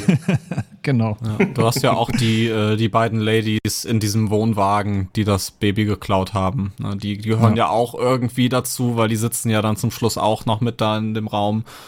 Aber so richtig, also es wird halt nie gesagt, ob sie jetzt Hewitts sind oder nicht. Ja. Das fand ich an sich eigentlich eine, so, so atmosphärisch eine ganz coole Szene, die, die das Ganze in dem, in dem äh, Wohnwagen. Ich fand halt leider verhält sich Aaron da unfassbar dämlich, ne? Ja. Also da ist es ja wieder so, diesmal sind es aber keine, keine Tabletten wie beim vorangehenden Teil, die man einfach von einem Wildfremden nimmt, sondern sie trinkt da einfach Tee bei zwei Ladies, wo ich jetzt sagen würde, hm, ja, okay, weiß ich nicht. ja. Und, und dann noch, und dann noch lautstark äh, zu kolportieren, dass man ja weiß, ach, das ist ja gar nicht euer Kind und wer seid denn ihr, anstatt einfach rauszulaufen. Genau. Also, nee.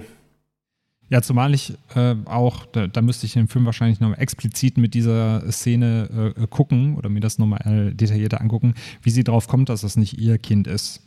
Äh, ich weiß nicht, ob da das Kind auf dem Foto größer war als äh, das, was sie dann hatte. Höchstwahrscheinlich, ne? Also ich. Ich meine, dass äh, das auf dem Foto, was da steht, doch dann die echten Eltern von dem Kind sind, oder? Ja, genau. So war das, glaube ich. Ah, okay.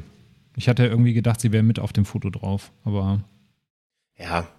Also auf jeden, auf jeden Fall, auf jeden Fall findet sie es, auf jeden Fall muss sie es direkt den beiden äh, in, äh, ins Gesicht werfen und deswegen dann auch. Aber gut, ich meine, sie wäre ja so oder so zusammen gesagt, weil sie ja den leckeren Tee gekriegt hat. Genau. Dann kann sie wenigstens noch einen raushauen, dass sie ihnen auf die Schliche gekommen ist. das Opossum fand ich süß. Dem will ich noch kurz Credit geben. Ja, da stimmt. der erste Jumps ja. ist, nee, der zweite Jumpscare im Film. Ja ähm, ist, als sie da in diesem in dieser Lagerhalle sind und da eine Tür von einem Schrank aufmachen und dann da ein Opossum ihnen entgegenschreit. Und das war ja sogar ein echtes Opossum, ne? Genau. Die Szene mussten sie irgendwie unzählige Male drehen, weil das Opossum die meiste Zeit einfach das gemacht hat, was ein Opossum nun mal macht, süß aussehen. und nicht, nicht entgegenschreien. Süß aussehen und sich totstellen zwischendurch, ja.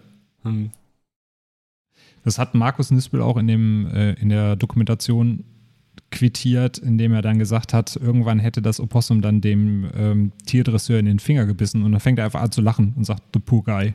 Also der, der hatte auch manchmal so Sachen, ich weiß, ich weiß nicht, ob das dann automatisch damit kommt, wenn man sich halt den ganzen Tag über zig Stunden mit so einem Horrorfilm beschäftigt, aber der hatte schon einige Kommentare dabei, wo ich mir dachte, holla, die Waldfee, die sind aber düster. Aber ich glaube, das kommt dann einfach bei, bei so einem Dreh automatisch, dass man da eine gewisse andere Art auf äh, Terror entwickelt. Das glaube ich auch, ja. Und was er ja auch noch komplett anders macht als das Original ist, dass es hier einfach keinen Hinweis darauf gibt, dass das eine Kannibalenfamilie ist, ne?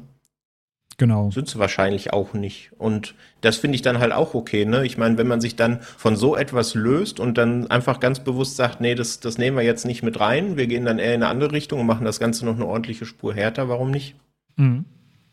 Ja, also ich glaube, es wird zwischendurch mal angedeutet, aber es gibt jetzt keine sagen wir, direkten Informationen darüber oder direkten Szenen, wo gezeigt wird, dass es sich da um Kannibalen handelt. Ach ja, Sascha, weil du eben meintest, dass es nicht immer stringent ist, was jetzt den Gore-Gehalt angeht. Ich glaube, das ist einerseits damit auch geschuldet, dass eben zwischendurch die MPAA kam und gesagt hat, ja, das bitte raus, das könnt ihr drin lassen. Dass es deswegen wahrscheinlich auch so dieses Gefälle gibt.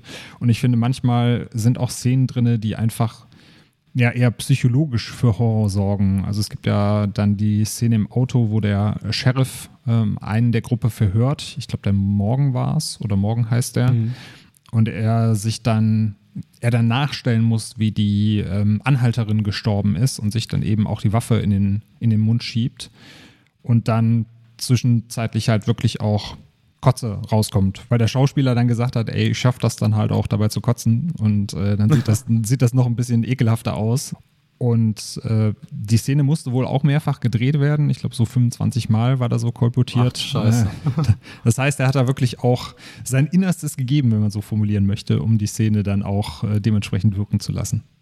Wortwörtlich quasi. Ja. Ja, habt ihr denn noch einen Punkt, den ihr äh, hinzufügen wollen würdet, den wir jetzt noch nicht besprochen haben, was das Remake angeht? Von meiner Seite nicht. Ich glaube, wir sind auf alles, haben alles, alles Wichtige äh, angebracht. Ich wollte noch auf, äh, auf eine Szene zum Schluss wollte ich noch eingehen, die ich unfassbar stark inszeniert finde. Und zwar, ähm, wie sie da ähm, das Auto kurz schließt und es so geschnitten wird, als ob, äh, als ob sie in dem LKW sitzt. Und hm, ja. man, genau, dann kommt ja der, ähm, der, der Polizist, der Sheriff, und geht dann immer so ganz langsam und bedrohlich um diesen LKW rum und dann wird immer gegengeschnitten, wie sie gerade versucht, das Auto kurz zu schließen, aber man weiß in dem, zu dem Zeitpunkt ja nicht, dass sie nicht im LKW sitzen. Als er dann die Tür vom LKW aufmacht, erwartet man ja, dass er sie erwischt und dann wird er von dem Auto überfahren. Und das finde ich ist, ist schön inszeniert auf jeden Fall, weil das hat mich, also ich, ich kannte ihn zwar schon, aber das hat mich dann trotzdem nochmal äh, gut überrascht. Ja, auf jeden Fall ein guter Punkt. Äh, wo wir gerade dann bei, bei ikonischen Szenen sind, Patrick, fällt dir noch was ein, was äh, dir noch im Gedächtnis geblieben ist? Nichts, was wir nicht schon gesagt hätten. Also äh, an allererster Stelle ganz klar der erste Kill, als sich äh, die Frau im Auto selber erschießt. Das ist die, ihr habt es ja vorhin schon gesagt, auf jeden Fall die für mich beste Szene im Film. Und ansonsten eben, wie dieses Haus eingefangen wird. Da gibt es ein paar sehr coole Shots, finde ich. Und man merkt da einfach, dass da jetzt Leute am Werk sind, die Erfahrung haben und die sowas einfach inszenieren können und dabei eben auch noch das Original verstanden haben und es noch äh, vernünftig aktualisieren. Ja, ich will noch hinzufügen als Szene, will jetzt nicht verraten, welcher der Charaktere das ist, aber ein Charakter hängt auf jeden Fall am obligatorischen Fleischerhaken, der auch mit zum Einsatz kommt und wird dann entdeckt und in dem Moment setzt ein leichter Pianoklang ein. Also man hört äh, die Noten eines Klaviers spielen ja, dann stellt sich halt heraus, äh, dass es nicht der Soundtrack ist, sondern äh, dass er an diesem Fleischerhaken hängt und mit den Zehen an ein Klavier kommt, das darunter steht und damit dann diese leichten Töne verursacht. Das fand ich, fand ich sehr stark, sehr atmosphärisch und hat mir gut gefallen, diesen äh, Soundkniff noch mit reinzubringen. Ja, die fand ich auch super fies, die Szene. So Ja. auch wie er da hängt und dann nur so mit dem großen C so ein bisschen auf diese Taste drückt. So, das war schon, das war schon schön. Mhm. Ja, passt allgemein zum, zum Look and Feel des Films. Fand ich schon recht gut inszeniert und der Look hat mir auch sehr gut gefallen. Wo wir schon äh, dann so ein bisschen im Fazitteil sind, ähm, dann lasst doch mal gerne hören, wie euch der Film gefallen hat, gerade auch im Vergleich zu den anderen beiden, die wir jetzt besprochen haben. Patrick, magst du da den Anfang mal machen? Ja, sehr gerne. Also äh, vor allem nach dem Totalausfall äh, Next Generation, aber auch nach dem dritten ist das Remake von 2003 mein äh, ja wahrscheinlich liebster Teil sogar der ganzen Serie, auch wenn ich da jetzt wahrscheinlich dem ersten Teil ein bisschen Unrecht tue, aber das liegt wahrscheinlich einfach dran, dass es eben einfach einer meiner ersten Horrorfilme war, die ich selber besessen habe und die so ein bisschen meine Leidenschaft, der so ein bisschen meine Leidenschaft für den Horrorfilm mitgeprägt hat ist es ein Film, den ich heute immer noch gerne gucke. Ich habe es vorhin gesagt, ich habe ihn bestimmt drei oder viermal mittlerweile gesehen und freue mich da immer auf einzelne Szenen und finde diese Neuausrichtung sehr stark. In der nächsten Folge diskutieren wir ja dann, ob mit den drei bis heute zumindest finalen Teilen der Serie diese Neuausrichtung weiterverfolgt wurde. Das sehen wir dann. Ist es auf jeden Fall in den Top 10 der Horror-Remakes bei mir. Relativ weit oben, irgendwo auf Platz 5 und 6, je nach, je nach Tagesform so ein bisschen.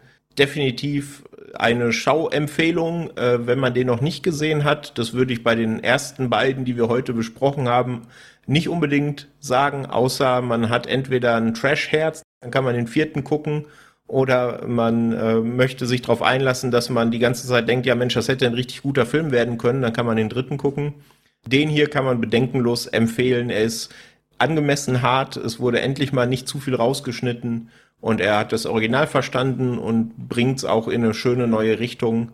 Also ich bin da bei, ja, zuletzt war ich bei 3,5 von 5. Mittlerweile bin ich da eher Richtung 4 von 5. Mhm. Wie sieht's bei dir aus, Sascha? Ja, ich kann mich größtenteils nur anschließen. Also natürlich gerade nach dem Desastern vom vierten Teil und also der dritte Teil ist jetzt nicht so ein Desaster im Gegensatz zum vierten Teil.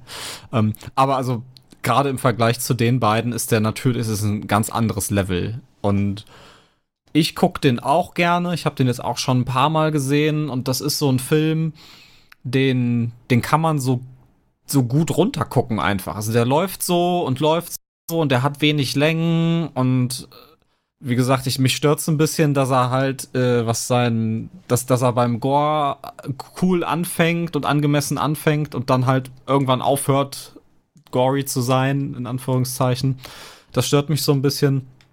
Aber ich mag das Schauspiel. Ich finde äh, Arlie Ermays ultra gut. Also der spielt diesen diesen fiesen, schwitzigen Südstaatler-Polizisten spielt der so authentisch, dass, dass den guck allein deswegen gucke ich mir den Film gerne an.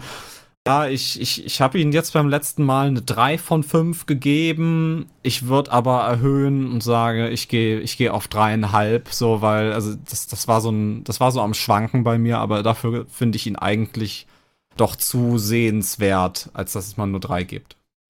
Ja, ich sehe das genau wie ihr. Also mir gefällt er vom Look, von der Atmosphäre sehr, sehr gut. Er macht an entscheidenden Punkten Dinge anders als das Original, um frisch zu wirken, um nicht ganz so vorhersehbar zu sein. Mir gefällt äh, die Inszenierung, äh, das Schauspiel finde ich sehr gelungen und gerade was du gesagt hast, Patrick, dass sich da auch mal getraut wurde, dann ein bisschen in die Vollen zu gehen, was die Gewaltdarstellung angeht und dass auch mal wieder Leute mit einer Kettensäge ähm, malträtiert werden und der Film seinem Namen dann auch gerecht wird. Das hat mir auf jeden Fall auch äh, gut gefallen, in Anführungszeichen natürlich. Ha, Spaß gemacht, wie es so schön heißt. Ja. Ich habe äh, jetzt eine 3 gegeben, allerdings bin ich da eher so bei einer 3,5. Äh, die 3 äh, bleibt so lange stehen, bis ich dann TCM 2 aufwerte, weil der steht bei mir auch gerade noch auf einer 3.